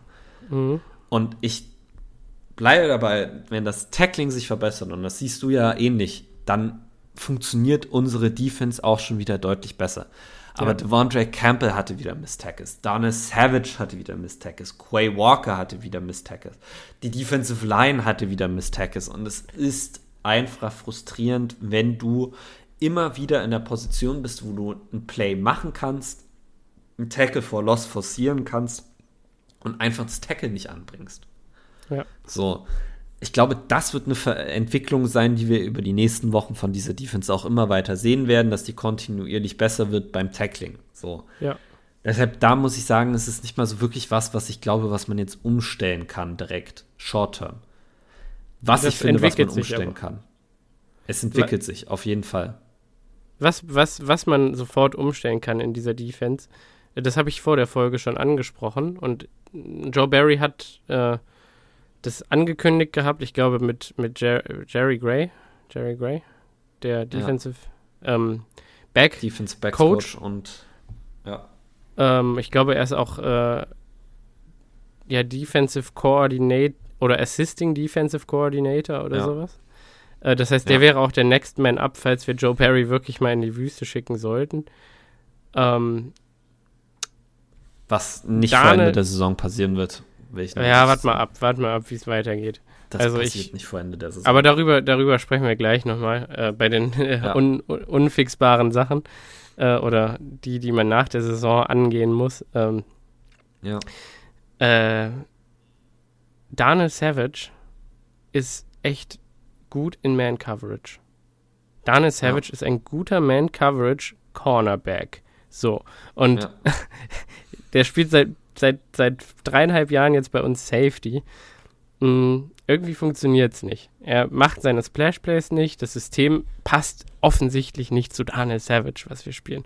Ich glaube, Daniel Savage ist ein guter Safety, aber nicht in diesem System, wo er ähm, muss. zwangsweise gut tackeln muss und das vor allen Dingen Ja. gegen Running Backs. Es ist einfach nicht sein Spiel. Und jetzt haben wir Ja. ihn ein paar Mal im Slot als Cornerback gesehen, in Situationen, wo weder Jair im Slot war, noch Rasul Douglas im Slot war, noch Keyshawn Nixon im Slot war. Oder wo wir zwei Slot-Defender hatten, heißt also, wo er quasi dann Nickel-Defender war. Ähm, das hat mir echt gut gefallen. Daniel Savage ist ein guter Slot-Corner. Dann, dann, dann fang doch mal an, die, die Versatility in Anführungszeichen von einem Daniel Savage auszunutzen und die von einem Rasul Douglas, der das ein oder andere Mal sich in der Box wiedergefunden hat, wo ich vor ein paar Wochen mich noch darüber mokiert habe, dass Eric Stokes ständig in der Box ist. Da war jetzt Rasul Douglas. Rasul Douglas hatte erfolgreiche Run-Stuffs, hat mehrere Tackles gesetzt gegen Running Backs, hatte, glaube ich, sogar einen Tackle for Loss. Absolut. Äh, Rasul Douglas ist ein Beast im Tackeln. Ähm, Ja. und dem tut das auch nicht weh. Und ich glaube, Rasul Douglas hat diesen, diesen Dog in sich, wenn er weiß, okay, zwei, zwei Outside Corner sind besser als ich. Ich werde am Ende des Tages vielleicht nur zehn Snaps Outside Corner spielen. Dann ist der Mann auch bereit, ein bisschen Hybrid Safety zu spielen und mit, mit Daniel Savage mal ab und zu die Rollen zu tauschen und einfach mal ein paar Looks, Looks zu geben mit dieser Defense, wo man nicht ganz weiß, wer von beiden ist jetzt der Safety, wo gehen die hin, vielleicht sind beide Cornerbacks. Ähm, was Ja. bieten die uns jetzt quasi? Ist das eine, eine, eine Run-Defense oder eine Pass-Defense, die die uns jetzt hinstellen? Weil da kannst du nämlich eigentlich super gefährlich mitspielen oder äh, also oder hat Joe Barry in meinen Augen auch gemacht in der ersten Hälfte, das schon gezeigt, dass das möglich ist mit den beiden. Und davon hat er dann in der zweiten Hälfte halt komplett abgelassen, wie von der Man-Coverage auch, die uns ja eigentlich ganz gut Es- getan ja. hat.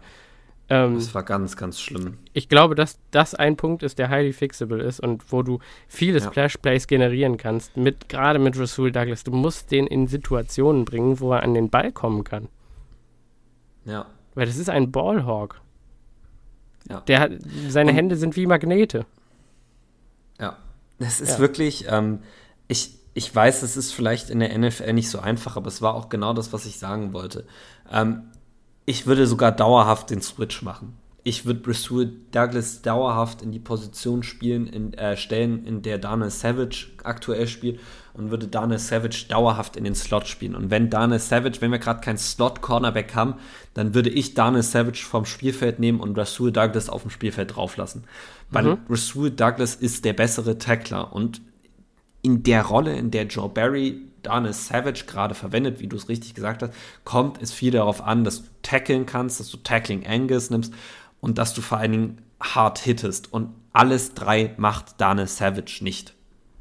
Ja. Ich bin es leid, Daniel Savage immer wieder auch in obvious Running Downs auf dem Spielfeld zu sehen, wenn du ganz genau weißt, es kommt ein Lauf und er verpasst wieder seinen Tackle. So. Und jetzt kommt der da würde ich Hot Take an der dauerhaft den Switch Sache. machen. jetzt kommt der Hot Take an der Sache. Also es ist, glaube ich, eh schon ein Hot Take, aber der Hot Take an der Sache ist nochmal, das ist nicht Daniel Savage schuld. Da kann Ja. der Typ Oh im ja, Prinzip ja. kaum was dafür. Du, als Defensive Coordinator musst du deine Spieler in die bestmögliche Position bringen, um Erfolg zu haben. Und Joe Barry scheint nicht dazu in der Lage zu sein, das zu machen. Oder zumindest braucht er immer sechs, acht, zehn Wochen Zeit, um irgendwie sich von seinen Spielern dann erklären zu lassen, wie sie am besten spielen können. Das, das war ja letztes Jahr Ja. genau das Gleiche. Und am Ende haben wir uns dann damit Ja. zufrieden gegeben, als es dann endlich funktioniert hat. Ja, Ja. aber jetzt sind wir in der Lage, wo wir jetzt Spiele gewinnen müssen, weil wir anfangen zu verlieren und wir in die Playoffs müssen. Ich glaube, dass das irgendwann gefixt sein wird dieses Jahr noch. Mir egal, ob mit oder ohne Joe Barry, ist mir wirklich egal. Lieber ohne als mit, aber äh, wer weiß. Also, Wie gesagt, das wird schwierig sein, einen Coordinator-Change mit Season zu machen. Ähm, aber wie kann das denn sein? Wie, was, was ist denn. Wieso haben wir. Jair hat in der ersten Hälfte hat er Garrett Wilson geshadowed und das hat funktioniert. ja. Warum Ja, hat es es in der zweiten Hälfte nicht mehr gemacht? Ähm, weil die Jets einfach nicht mehr viel gepasst haben. Die Jets haben einfach viel mehr, sind viel mehr ins Laufspiel übergegangen und Joe Barry ist halt der Meinung, dass da seine Zone-Coverage besser ist als eine Man-Coverage. Äh, ich ich bleib dabei, ich finde das Schwachsinn. Ähm, ich finde, die Packers Corner haben wieder gezeigt, gut, Eric Stokes hat die eine der tiefe Completion in Man-Coverage zugelassen äh, für Corey Davis. Bei einem Double Move, das passiert ja am Ende Das des war- Tages. Äh, Das war immer seine einzige große Schwäche, dass er Double Moves Ja, das ist leitet. einfach- Ja. zu schnell auf, den, auf, die, auf die Outroute getriggert. Ähm, ich bleib dabei. Wir haben sehr viel Erfolg in der ersten Halbzeit mit der Man-Coverage gehabt, besonders was Joey Alexander angeht. Er hatte locker wieder drei, vier Pass-Breakups. Ähm, wir hatten vor allen Dingen viel Erfolg damit, unsere Cornerbacks aggressiv an der Line of Scrimmage zu stellen, weil du kommst halt auch von Eric Stokes nicht so einfach weg. Ähm, die tiefe Completion zu Corey Davis war wieder in Off-Coverage ähm, von Eric Stokes. Allgemein hast du in der zweiten Halbzeit gesehen, sobald wir wieder 8, 9 Yards tief standen, ähm, gab es viele leichte Completions für die, für die Jets. Und ähm, das, muss man, das muss man ändern. Ähm, ich würde es tatsächlich jetzt sogar schon als Überleitung nehmen, um äh, auch im Hinblick auf die Zeit äh, jetzt mal auf die Sachen zu kommen, die du nicht jetzt fixen kannst, sondern die wir äh, am Ende der Saison ändern müssen äh, oder die wir am Ende der Saison fixen müssen. Und ich muss ganz ehrlich sagen, dass außer, dass wir den Super Bowl gewinnen, für mich am Ende der Saison eine Sache klar sein muss. Und das ist, dass Joe Barry nicht der Defensive Coordinator für die Zukunft sein sollte. ja. Ähm, Ja. Man kann ihn, Darf ich- man kann Ja. ihn ein bisschen in Schutz nehmen, wenn man sagt, dass er wirklich die Veränderung dann auch macht. Und die Veränderung hat er auch letzte Saison gebracht. Ich habe auch noch Vertrauen, dass es diese Saison bringt. Ja. Ähm, Joe Barry ist nicht der Defensive Coordinator für die Zukunft für die Packers. Äh, Seine Defense ist viel zu soft die er spielt, er schafft es nicht, die, die Spieler quasi. Der große Unterschied, muss man ja auch mal sagen, zwischen der Jets Defense und unserer Defense war, dass die Jets Defense auf jeden Hit geil waren. Die haben jeden Hit und jedes Tackle zelebriert, als ob sie gerade den Super Bowl gewonnen haben. Die haben in jedem Hit und jedem Tackle 120% gegeben, während wir immer mal so, ja, ein bisschen versuchen zu tackeln und hier mal äh, vielleicht dann nicht ganz durchziehen, weil es tut ja weh und so. Und diese, diese, diese Geilheit, die eine Defense von Robert Sala einfach, die auch die 49ers Defense schon immer hatte, die kann Joe Barry einfach nicht aufbauen. Der kriegt Joe Barry einfach, das kriegt er nicht hin. So. Ja. Und für mich wäre es wirklich an der Zeit, einen Change zu machen. Ich bin mir nicht mal sicher, ob ich Jerry Gray als Defensive Coordinator hiren würde. Ähm, Nö. Ich würde es nochmal bei Jim Leonard probieren in Wisconsin. Der ist ja gerade Interims-Head Coach äh, der Badgers. Wenn er das nicht bleibt, würde ich den nochmal versuchen abzuwerben. Äh, ansonsten würde ich mich anderweitig umschauen. Ja, also was Defensive Coordinators angeht, kenne ich mich eigentlich gar nicht so sehr aus mit dem, was da gerade available ist in der NFL. Hm. Ich wünschte, wir Ich hätten, nicht, wir hätten ähm, Wink Martindale geholt aus Baltimore. Äh, ich wünschte, wir hätten es gemacht. Der ist jetzt Der in, wir. in New York bei den Giants. Hm. Aber, Entschuldigung, Ja. jetzt habe ich gerade mein Mikrofon gehauen. Wink Martin, der ist das perfekte Beispiel für das, was wir als, als Defensive Coordinator brauchen. der Junge hat, oder der, das ist ja, der ist ja nicht mehr Der so jung, Herr. aber der Mann hat einfach wirklich, der Herr hat wirklich einfach erkannt, dass er ein starkes Man-Coverage-Team hat und dass er Corner Ja. hat, mit denen er Man-Coverage spielen kann. Und überraschenderweise spielt er konstant Man-Coverage und zwar relativ close an der Line of Scrimmage, um der Offense halt nicht groß Freiräume zu bieten. Und überraschenderweise funktioniert das gerade für die New York Giants Okay. ziemlich gut. Darf ich dann, darf ich dann gerade mal den Vortrag, den ich dir gerade eben gehalten habe, nochmal für äh, Ja, unsere Hörer du halten? darfst. Äh, ich möchte nochmal auf Dante Whitner vor der Verpflichtung oder nach der Verpflichtung von Joe Barry verweisen und das, was der Ex-Safety der 49ers, ich weiß nicht, wo er sonst noch gespielt hat, ich glaube, bei den Raiders hat er auch mal gespielt, weiß ich aber nicht. Ähm, ja, was der über Joe Barry und die Defense von Vic Fangio entwickelt, diese Tampa 2 Defense eigentlich alles gesagt hat. Also er kommt ja quasi aus einem System, ähm, aus der 49ers Defense, wo Patrick Willis ähm, unter anderem Linebacker war und Navarro Bowman, also wo die zwei mördermäßige, brutale Tackler hatten, zwei der besten Tackler, Ja. die ich je gesehen habe. Ähm, und Das dahinter Dante. Whitner als Safety, der auch ein Mörder-Tackler war. Äh, ich weiß nicht, wer der andere Safety war. Ähm, Das weiß ich auch gerade nicht mehr. Eric Reed. Eric Reed war da Das Ähm, kann sein. eine Zeit lang. Äh, ich weiß nicht, da gab es noch einen, ich will mir jetzt nicht einfallen, ist auch egal.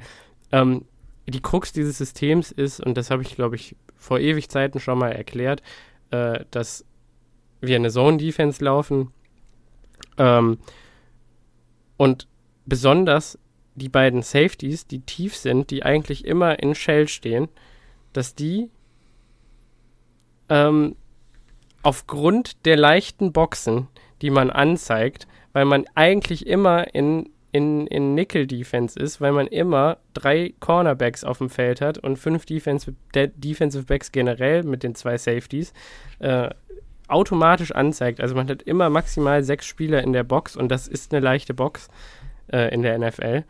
Ähm,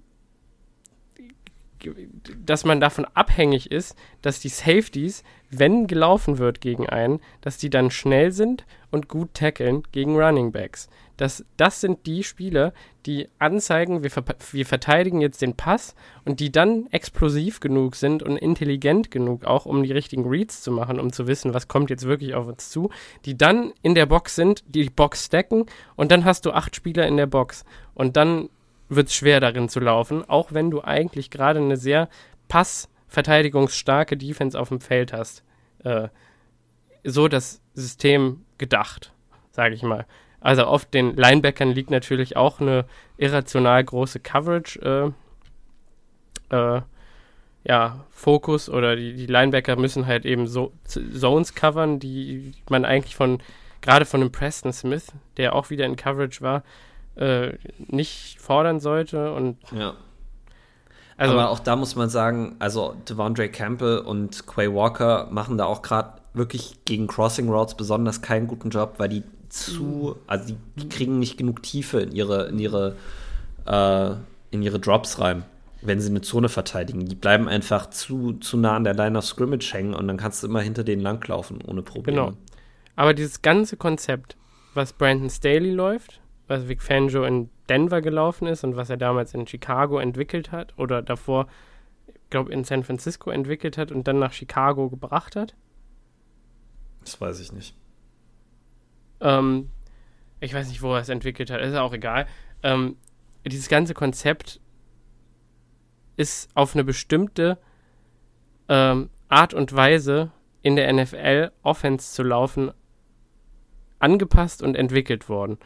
Ähm, ich würde mal behaupten, die NFL Offenses äh, und deren Arten und Weisen zu laufen entwickeln sich grundsätzlich in Wellen. Das heißt, äh, wenn man jetzt zum Beispiel die Pass-Heaviness von Offenses äh, äh, als ja, Variable betrachten will, dann steigt das. Und irgendwann, also es, die Offenses werden immer Pass-Heavier und dann irgendwann passen sich die Defenses daran an und dann werden die Offenses offensichtlich Run-Heavier, weil die die Defensiven sich darauf konzentrieren, den Pass zu verteidigen. Das heißt, man kann jetzt historisch nochmal zurückgucken. Anfang der 2000er hatten wir mördermäßige Running Backs, die 2000 Yards gelaufen sind und 30 Touchdowns so ungefähr. Äh, um da mal ein paar Namen zu nennen, Sean Alexander, ähm, ähm, LaDainian Tomlinson, Ladainian den gibt's noch. Tomlinson. Ja, Ah, Ray Rice hat das bei den, bei den äh, Ravens gemacht, bevor der äh, sein Off-the-Field-Incident hatte. Ja Ray Rice war Ähm, brutal. Ja, leider. Ähm, Im wahrsten Sinne Ja. des Wortes. Aber äh, auch, auch das, äh, ein, ein Running Back. Äh, Marshawn Lynch könnte man vielleicht noch, aber der ist halt eher 2010er Generation wieder. Ja, genau. Ähm, Ähm, ja, ich glaube, wir haben da noch zu wenig Football-Erfahrung, um da jetzt mehr Namen Ja. zu nennen. Ich glaube, wenn man jetzt ein bisschen kramen würde, das ist aber, glaube ich, der ganzen Thematik. Arm, ähm, Arman Green. Wir hatten doch selber einen. Ahmad Green. Ahmad, Ahmad. Green bei den Packers. Das ist Ja. richtig. ähm, äh, auch so ein Kandidat. Es hat funktioniert, da heavy zu laufen, 2000 Yards zu gehen. Daran, daran, daran hat sich dann die NFL angepasst in den späten 2000er Jahren und frühen 2010er Jahren. Und dann haben sich diese Offenses la Peyton Manning und la Kyle Shanahan entwickelt. Und wir sind ja jetzt an einem Hochpunkt dessen angekommen, wo, wo Patrick Mahomes vor ein paar Jahren den Passing Yards Rekord von Peyton Manning aufgestellt, dann nochmal gebrochen hat. 5600 Yards oder was das war. Äh, oder es fast getan hätte zumindest. Was hatte Peyton Manning? 5200 Yards und 50 Touchdowns oder so in seiner Ich glaube, es war andersrum. Ich glaube, Peyton hatte 5600 und Mahomes hatte 5200. Ich glaube nicht, dass er es geknackt hat. Ja, kann auch so rum gewesen sein. Aber äh, Peyton wirklich auch nochmal ein anderes Kaliber. Sehr unterbewertet. Ähm, jedenfalls auf diese Run-Heaviness in den frühen 2000er Jahren haben sich die NFL-Defenses meiner Ansicht nach daran angepasst und gesagt, okay, wir verteidigen jetzt den Lauf-Heavy. Und in diese Bewegung hat dann eine Entwicklung stattgefunden, wo gesagt wurde, okay, wir, wir äh, wollen jetzt, sag ich mal, pass-heavier werden. Und dieses Fangio-System ist quasi eigentlich ein Hybrid, der dafür gemacht ist, irgendwo schon viele Linebacker auf dem Feld zu haben, im Prinzip, die aber extrem gut gegen den Run sind und die Safeties eben auch, äh, dass man eben schon angepasst ist an diese, an diese Pass-Heaviness und eigentlich immer eine Pass-Defense auf dem Feld hat, aber man eben auch gut den Run verteidigen kann und dass man halt als Offense nie sieht, was wird da eigentlich gerade angezeigt, wenn die Spieler das richtig machen. So. Und das war damals, als sich diese Entwicklung mit der Pass-Heaviness in der NFL eingesetzt hat, da war das, äh, glaube ich, extrem geil, weil man halt auf alles immer eine Antwort hatte und gefühlt der Entwicklung voraus war und die Bears-Defense, die war ja grundsätzlich immer eigentlich so eine, so eine richtige Angstsache für uns auch, ne? Matt Forte Ja. und die Defense. Und Jay Cutler hat es dann am Ende immer verkackt. Äh, Ja, zum Glück hatten sie Jay Cutler. ja. Ähm, so, und jetzt merkt man, finde ich, aber in der NFL, Jonathan Taylor ist letztes Jahr fast 2000 Yards oder über 2000 Yards gelaufen. Ich weiß es nicht mehr. Derrick Henry macht das seit ein, zwei Jahren konsistent. Die Titans Offense ist, glaube ich, das beste Beispiel dafür, dass man wieder Run-Heavy sein kann und basierend auf seinem Running Game nur ein Play-Action-Game aufbauen kann, wo man drei tiefe Completions all das ganze Spiel lang haben kann und man trotzdem am Ende konsistent über Jahre hinweg Spiele gewinnt und tief in die Playoffs kommt. Also ich meine, klar, am Ende hat es nicht gereicht für die Titans, weil Ryan Tannehill dann nicht gut Weil genug Ryan ist. Tannehill aber- halt auch nur das kann. ja. Aber ähm, ich glaube, die, die Sache ist klar. Also die NFL entwickelt sich jetzt wieder in Richtung einer run-heavieren Liga und dieses System ist veraltet. Und untermauern lässt sich ganz lässt sich das Ganze ganz gut dadurch, dass Vic Fangio in Denver als Head Coach gescheitert ist, äh, wo man dachte, ach, die haben eine, schon eine super Defense, aber er hat es eigentlich nie aufs Feld gebracht. Ne? Er hat nie diesen, diesen Erfolg erzielt. Er hat Denver Die immer Defense nominell. war auch nie so dominant. Nee, er hatte immer sagen, nominell eine Defense nicht. ne, ne Top 10 Defense gehabt, nominell. Und hat am Ende immer eine Top 20 Defense produziert und alle haben sich gefragt, hm, sollte nicht eigentlich die Defense das Prunkstück dieses Teams sein?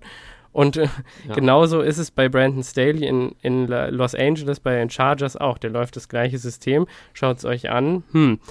Äh, die haben unfassbare Spieler da in dieser Defense. Äh, Khalil Mack, äh, Joey Bosa, die hatten über Jahre hinweg einen Ja. einen- einen richtig heißen Casey Hayward, ähm, äh, die haben jetzt JC Jackson, die haben Derwin Ähm, James, Derwin James, ähm, hier Kenneth Murray Jr., ähm, haben auch ein paar Defensive Tackle, die eigentlich nicht schlecht sind.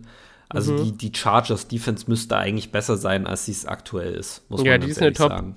die ist, ich, Top- Adderley, ja stimmt, Nasty Nas, ja, einer meiner Lieblings-Safeties in der NFL, ganz vergessen. Den hätte ich mir damals statt Daniel Savage im Draft gewünscht übrigens. Ganz kurzer Fun Ja. Ähm, ja. äh, es ist eine Katastrophe, was mit diesem System an sich gerade passiert. Und ich glaube, das ist einfach outdated in der NFL und wir müssen da ganz schnell von weg. Und du kannst diesen Change leider nicht mid-season machen. Ich weiß nicht, was Matt LeFleur da geritten hat, sich dazu zu entscheiden, gegen den Trend zu handeln mit dieser Defense und zu sagen, nee, es ist uns egal, wie sich das ja offensive also, Denken in der NFL gerade ver ver verändert wieder. Ähm, Das, ja, ist ein bisschen schwierig zu sagen, weil die NFL ja jetzt auch noch nicht wieder absolut in diesem Run-Heavy-Style angekommen ist. Du hast ja doch immer noch Offenses, die sehr viel passen. Ähm, ja. Die Ich besten. glaube einfach, Die Bills, die Chiefs, die Chargers. ja. Am Ende bei den Lions droppt äh, Jared Goff auch zum Teil jedes zweite Spiel 40, 50 Mal zum Pass zurück. Also, Ja, bei den Colts Äh, auch. ja, Aber- machen wir uns selber nichts vor. Aber auf die, auf die, auf die schlechteren Teams werden halt Antworten gefunden. Die, die Giants, äh, die, die, die Lions gewinnen ihre Spiele nicht. Also es sah kurz gut aus, Ja. aber dann doch nicht. Die, auch die Ja. Colts, die kriegen total auf die Schnauze. Auch die, die, die, die, ähm, die Falcons, die ja gezwungenermaßen jetzt viel passen müssen, weil ihre ganzen Running Backs verletzt sind. Das ist ja genau das gleiche in Grün. Also, Ja. Das Ding ist, und ich glaube, das ist Die auch nochmal ganz wichtig, das an dieser Stelle zu sagen. Äh, wir haben aber auch einfach nicht das Personal für die Defense. Und du hast ja gerade eindrucksvoll erklärt, warum das so ist. Wenn ich mir unsere Defense angucke mit Cornerbacks wie Jair Alexander, Eric Stokes, äh, Rasul Douglas, äh, Daniel Savage, vier wirklich gute Man-Coverage-Guys auch ein, auch ein Adrian Amos ist nicht schlecht in Man-Coverage. Keyshawn Nixon Du hast dahinter Keyshawn Nixon, Shamar John Charles, Brot, also Butter und Brot ist die Man-Coverage. Ich kann für mein Leben nicht verstehen, warum wir ein Team so zusammenstellen und uns so starke Spieler holen und die dann nicht in Man-Coverage spielen lassen, sondern die ganze Zeit diese ekligen Zones spielen, die uns immer wieder auseinandergenommen werden. Spiel aggressiv, stell deine Cornerbacks an die Line of Scrimmage und spiel Man Coverage. Und mach irgendwas, aber das, so wie es jetzt gerade läuft, funktioniert es nicht. Nö. So. Und da sind wir, wie gesagt, wir sind ja jetzt in, der, in, dem, in dem Bereich, wo wir sagen, das, das muss sich perspektivisch äh, über die nächsten Jahre verändern. Äh, und da kann ich auch noch mal den einen großen Kritikpunkt an Matt LeFleur anbringen. Matt LeFleur muss jetzt wirklich zeigen, dass er Mut hat, auch von seiner grundsätzlichen Idee wegzugehen. Er ist am Ende ein Offensive Guy und er muss sich einen Defensive Guru an die Seite holen. Sie haben es in den Special Teams mit Rich Bisaccia gemacht und ich weiß, das sah am Wochenende auch wieder ganz katastrophal aus. Die Special Teams waren aber eigentlich diese Saison bisher nicht so schlecht und die Fehler, die am Eigentlich Wochenende waren die sogar sind, ziemlich gut. ja, besonders die waren auch Coverage-Teams. sind, sind, sind nicht Rich Bisaccias Fehler gewesen, es sind einfach Mental Errors von den Spielern gewesen. Aber er hat es geschafft, sich einen, einen Special Teams Guru zu holen, der diese Unit ein bisschen stabilisiert hat. Genau das muss er jetzt auch auf Defensive Coordinator machen. Und dann hast du zwei Optionen. Du kannst entweder jemanden wie Nuring Martindale holen, der in der NFL einfach schon etabliert ist, oder du holst jemanden, der einfach ein System spielt, was zu deinen Spielern passt. Und das ist nicht diese Vic Fangio Defense. Jim So. Leonard. Jim Leonard von, von Wisconsin wäre das zum Beispiel so. Äh, ansonsten bin ich da auch nicht so in dem Game drin. Aber das heißt, man muss grundsätzlich sagen, nach der Saison, wenn man ehrlich ist, Adam Stavanovich als Offensive Coordinator muss gehen. Stavanovich. Das sieht nicht gut aus. Ja. Joe Barry als Defensive Coordinator muss gehen. Das sieht nicht gut aus. So, das sind zwei Moves, die du für mich auf jeden Fall nach der Saison machen musst. Und dann die andere Sache, die wir nach der Saison wirklich mal intensiv überdenken müssen, ist, wie wir die Offseason angehen. Und ich weiß, Simon hat da auch äh, eine ganz starke Meinung zu, die ich ihn auch gleich noch äh, aussprechen lassen werde. Ähm, Ja, das mache ich aber ganz schnell. am Keine Ende Sorge. des Tages muss man ganz klar sagen, die Packers haben gerade mit Aaron Rodgers ein Title Window, was keine fünf Jahre mehr gehen wird. Jedes Jahr, den er, der bei uns unter Vertrag steht, wird sein Vertrag noch mal deutlich teurer für uns. Wir müssen wirklich echt Spieler im Draft finden, die direkt für uns contributen können.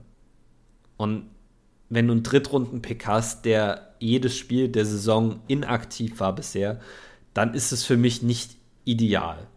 So. Du hast Ja. mit Devontae Wyatt Defensive Lineman in der ersten Runde ge gedraftet, der nicht wirklich viel spielt. Und man muss auch sagen, Tadarius Slayton Jr. war letzte Woche der schlechteste Defensive Lineman, den wir hatten. Und zwar mit Abstand. TJ. Slayton war ganz, ganz mies gegen die Jets. Nach dem guten, nach dem super guten Giants-Spiel, der Ja. sich direkt wieder aus der Ganz, Gunst ganz rausgespielt. Ja. Ja. ja, ja, der hatte auch den, an der Goal-Line diese dumme Penalty, wo er ihm den Helm abrippt, abrippt da, diesem Offensive Lineman. Oh, Mann, lass dich nicht provozieren in der Situation. Oh, Das oder? ist wirklich so. Ja, vor allem nicht von Connor McGovern. Also bitte. Stimmt, Conor McGowan war das, ja. Ja, also da, da möchte ich nochmal sagen, äh, was mir gefallen hätte, das ist mir dann nochmal klar geworden, ähm, als ich gesehen habe, eigentlich schon vor dem Spiel, wer sind unsere Inactives und ich da quasi unsere ganze Rookie-Draft-Class bis auf Romeo Dubs, Zach Tom und Naja, äh, und Zach Tom und Kingsley Enagbare äh, und Tariq Carpenter hat, glaube ich, auch gespielt in den Special Mhm. Teams. Also, äh, ja, aber es waren halt, Devontae Wyatt, also inactive waren eigentlich, es waren Sean Ryan war wieder inactive, Christian Watson war inactive wegen Verletzungen, Rashid Walker war inactive und Samori Toure war inactive. Ja, es gab noch einen. Jo Jonathan, Jonathan Ford. Ford. Ja, genau. Das ist richtig. Ähm, nee, ich habe das gesehen und ich dachte einfach, ah, das sind ja alles Rookies. So. Äh, nichts gegen Rookies. also offensichtlich nichts gegen Rookies. Und ich glaube auch alle Spieler, die wir im Moment mit uns mittragen, haben ein Riesentalent und wir werden irgendwann noch davon zehren, sie gedraftet zu haben. So. Aber die Frage ist, in meinen Augen, also dieses ganze Spektakel, was sich um die Offense ergeben hat und darum, wie die Offense jetzt aussieht, das kann ja nicht erst dieses Jahr klar geworden sein, dass wir auf einmal keine Receiver haben. Das ist ja eigentlich ein Prozess, der schon seit Ewigkeiten passiert. Wir haben damals, als wir MVS gedraftet haben, ähm, Equinemius und äh, Jamon Moore, die äh, absolute Vollkatastrophe, äh, da der, haben wir versucht, ähm, ich glaube, den Abgang von Jordy Nelson, wenn mich nicht alles täuscht. vorzubereiten oder abzufangen. genau. Also abzufangen. Nelson ist ja im ersten guten Kunstjahr gegangen und äh, die drei Receiver sind von Ted Thompson gedraftet worden, wenn ich mich recht Genau. entsinne. Ted Thompson hat quasi mit Auge voraus diese drei Receiver für den Abgang von Jordy Nelson gedraftet und wir hatten Davante Adams, der wie eine wunderschöne Blume oder ein Schmetterling in seinem Kokon gereift ist in den drei, vier Jahren zuvor, bevor man ihn gedraftet hatte. Ähm, und ab diesem Zeitpunkt haben wir in meinen Augen einfach in diese Offense im Draft kaum noch in, investiert. Also seit Brian Gutekunst da ist und man muss sagen, okay, Brian, Brian Gutekunst ist in, in ein Team reingekommen oder zu, zu einer Mannschaft gekommen, die äh, über Jahrzehnte hinweg durch, durch schlechtes Defense-Play gezeichnet war. Und er hat gesagt, so, das ist jetzt das Ende der Ära und äh, wir ändern das jetzt hier. Ne? Das war sein Statement, glaube ich, Ja. so ungefähr. Und dann hat er achtmal äh, First Round äh, Defense gepickt. Und da frage ich mich, wenn du Jahr für Jahr für Jahr für Jahr für Jahr für Jahr das Talent aus dieser Offense rausdrainst und deine Spieler gehen lassen musst, weil sie eben teuer werden, so wie ein MVS oder wie ein Equanimius, dann musst du doch irgendwann mal anfangen, gerade wenn du weißt, dass Aaron Rodgers nicht so gerne zu Rookie-Wide Receivern wirft, weil er da nicht so viel Vertrauen hat, dann musst du doch mit ein bisschen Voraussicht einfach mal anfangen, ganz vorsichtig. Du, das muss ja, wenn, wenn du früh genug anfängst, kann es ja auch in der vierten Runde, fünfte Runde, sechste Runde reichen. Aber da einfach mal Talent so ein bisschen reinzuspritzen an den richtigen Stellen und an den richtigen Stellschrauben vorausschauend zu drehen, dass, dass wir jetzt nicht in der Situation sind, wo wir uns auf drei Rookies verlassen müssen, auf einen Idioten, auf einen Practice Squad, der kein, keinen Ball festhalten kann. Und, ja, und auf, auf ein paar alte Säcke, die im Prinzip nicht mehr laufen können, ohne sich zu verletzen. Ähm, das kann doch nicht wahr sein. Also, was ist das denn für ein Roster-Building? Was ist das für ein Management? Also, tut mir leid, aber ich verstehe es nicht. Und dann, und Das- dann fange ich wirklich an, wenn so ein Josiah DeGuara wirklich es nicht schafft, aufs Feld zu kommen, obwohl er immer, wenn er den Ball bekommt, Yards erzielt. Ähm, Aber das ist ja Coaching, nicht- das ist ja nicht Roster-Building. nee, aber dann. Also, das sind ja die Offensive Coaches, die Nee, dich aufs nein, Spielfeld nein. stellen. Ja, aber dann drafte doch mit dem Pick nicht Josiah DeGuara, wenn du nach.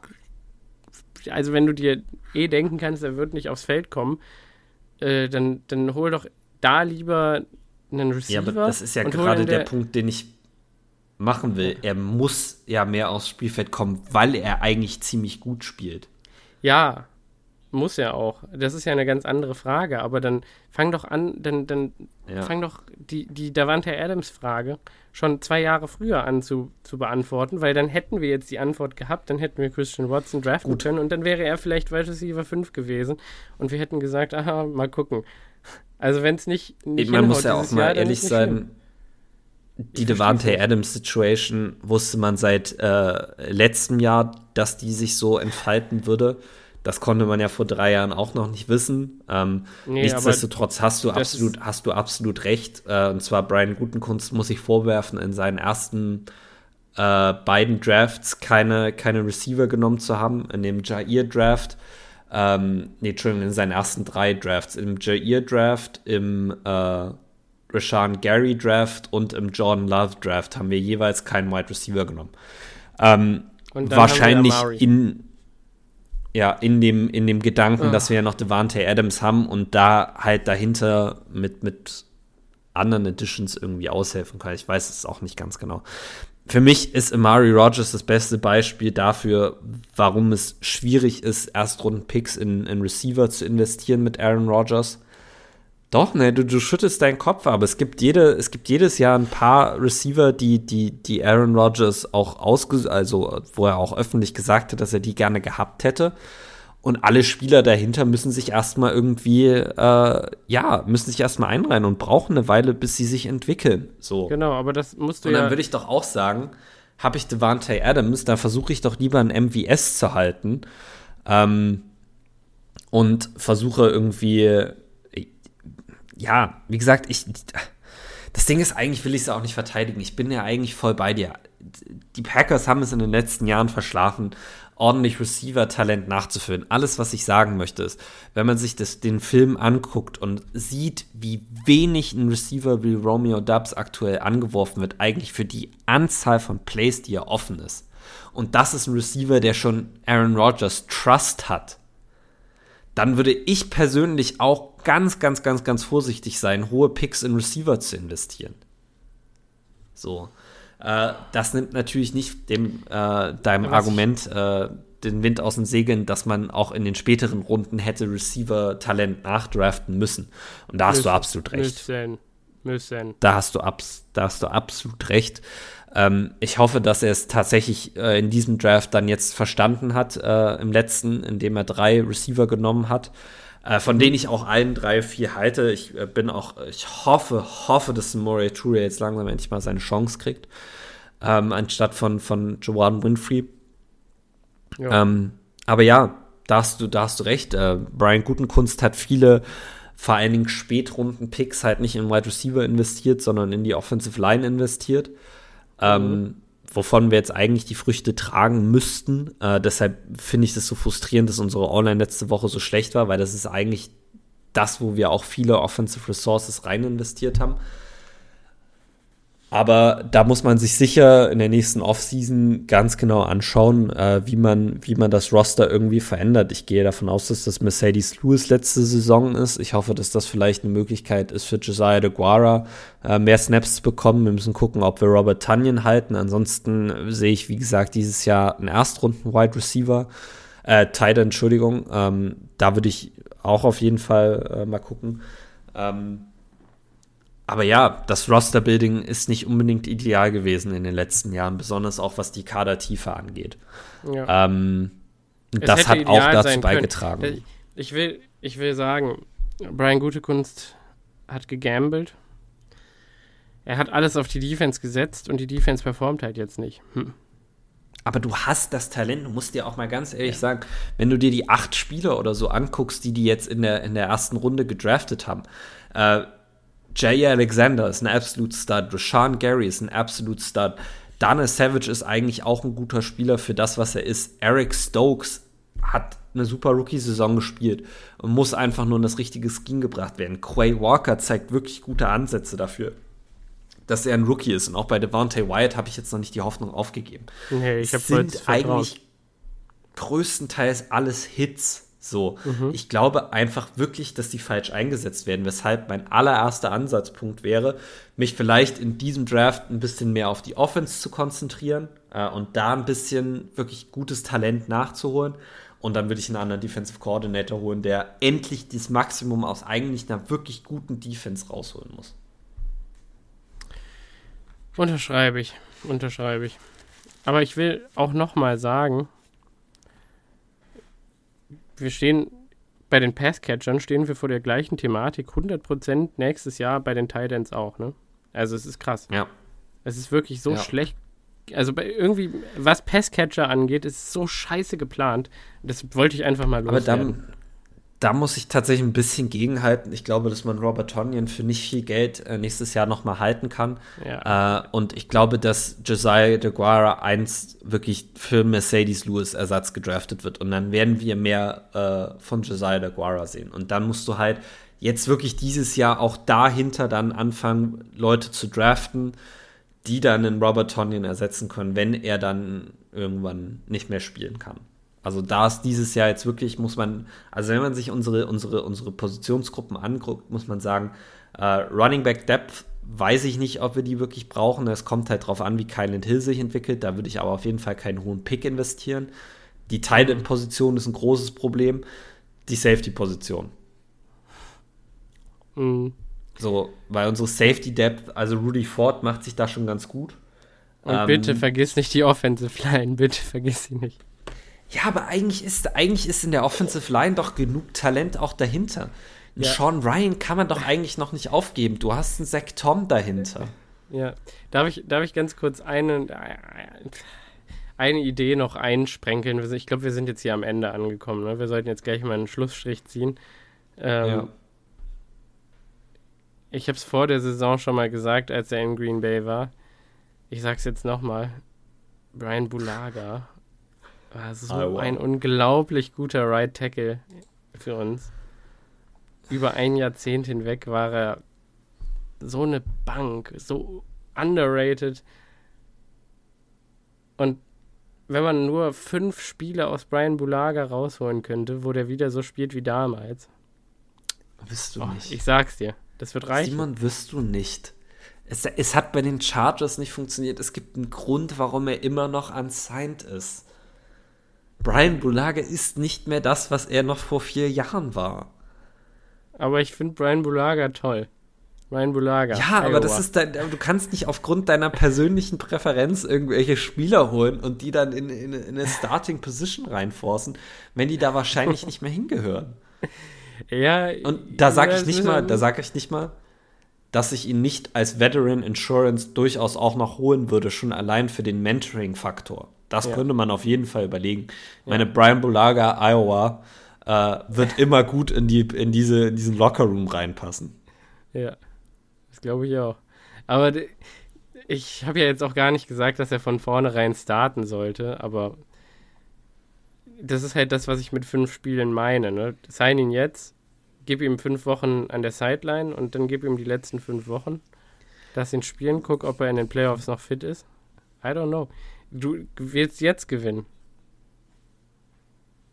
Und im, sag im dass Zweifelsfall macht er deine anderen helfen wird. doch, im Zweifelsfall macht er deine anderen Offensive Linemen besser. Wie gesagt, wäre, wäre eine Möglichkeit, die man, die man sich anschauen könnte. Ich glaube, bei der Offensive Line Depth, die wir aktuell eigentlich haben, ist es ein bisschen obsolet. Äh, deshalb haben die Packers es ja wahrscheinlich auch noch nicht gemacht, auch wenn er schon in Green Bay war am Anfang der Saison. Äh, weiß nicht, ob er nur da nur Hallo gesagt hat oder was auch immer. Nein. Die Ähm, haben 100% haben die irgendwas geregelt für Notsituationen während der Saison. Das verspreche ich dir aber. Wir werden es sehen, wir werden es vielleicht sehen. Ähm, aber ja, ich glaube, das ist äh, du willst es tatsächlich. auch nicht ausschließen. Du willst es auch nicht ausschließen. Wir Ah, ich, ich, ich würde, sehen. Ich würde, ich, würde, nie- ich würde nie was ausschließen. Ich würde auch nie ein OBJ-Signing ausschließen. Ich glaube, du musst dir immer alle Möglichkeiten äh, am Leben erhalten. Ich sage nur einfach, dass es jetzt aktuell keinen Sinn ergibt. Hm. Ja, So. okay. Ähm, Ist okay. Was wie gesagt nicht heißen soll, dass, dass du ihn nicht jetzt holen kannst für, für Wett Minimum, wenn du Ja. jetzt zum Beispiel einen Royce Newman wegtradest. Ja. Es ist alles, es ist alles on the table. Das muss man ja auch mal sagen, bei den drei und drei Packers, besonders in Anbetracht der Trade Deadline, die irgendwann kommt, es muss eigentlich alles auf dem Table sein. Ja. Wird es auch sein. Glaube ich auch. Das glaube ich auch. Ja. Und in dem Ähm, Sinne würde ich fast sagen, äh, ich glaube, wir können es einfach nur immer wieder predigen. E. Relax. Und dafür werden wir wahrscheinlich auch jetzt wieder äh, gehatet, weil uns wieder vorgeworfen wird, dass wir irgendwie hier unrealistisch äh, die Sachen kommentieren. Ähm, am Ende des Tages, selbst wenn man jetzt nicht daran glaubt, dass die Packers dieses, diese Saison noch umdrehen kann, gibt es trotzdem keinen Grund für Panik, weil wenn es wirklich so wäre, dann könnte man jetzt auch nichts mehr dran ändern. Also dieser, dieses Statement Relax gilt halt in, in beide Richtungen. Zum einen, weil man die Saison noch nicht aufgeben sollte. Selbst wenn man die Saison aufgegeben hat, macht es keinen So Sinn, sich darüber aufzuregen. Also ganz kurz mal, ne? Alle Leute, die jetzt die Saison aufgegeben haben, die können noch nicht so lange Packers-Fan sein, weil das kann gar nicht sein. 2018 sind wir durch einen Stretch von Spielen gegangen mit Deshaun Kaiser als Quarterback. Ich, Ja. also sorry, aber ich habe nicht mal damals aufgegeben. Warum sollte ich jetzt aufgeben? Nee, es, es ist auch absolut der falsche Zeitpunkt, um, um, um aufzugeben, muss man ganz ehrlich Ja. sagen. Dann, dann müsst ihr, Ähm, dann und müsst ihr jetzt den Sinne- Bandwagon verlassen und äh, euch ein anderes Team suchen. Ja. Ja. Sage ich so, wie es ist. Äh, möchte ich die Folge mit einem kleinen äh, Soundbit noch abschließen, äh, einfach um die Spirits nochmal zu heben.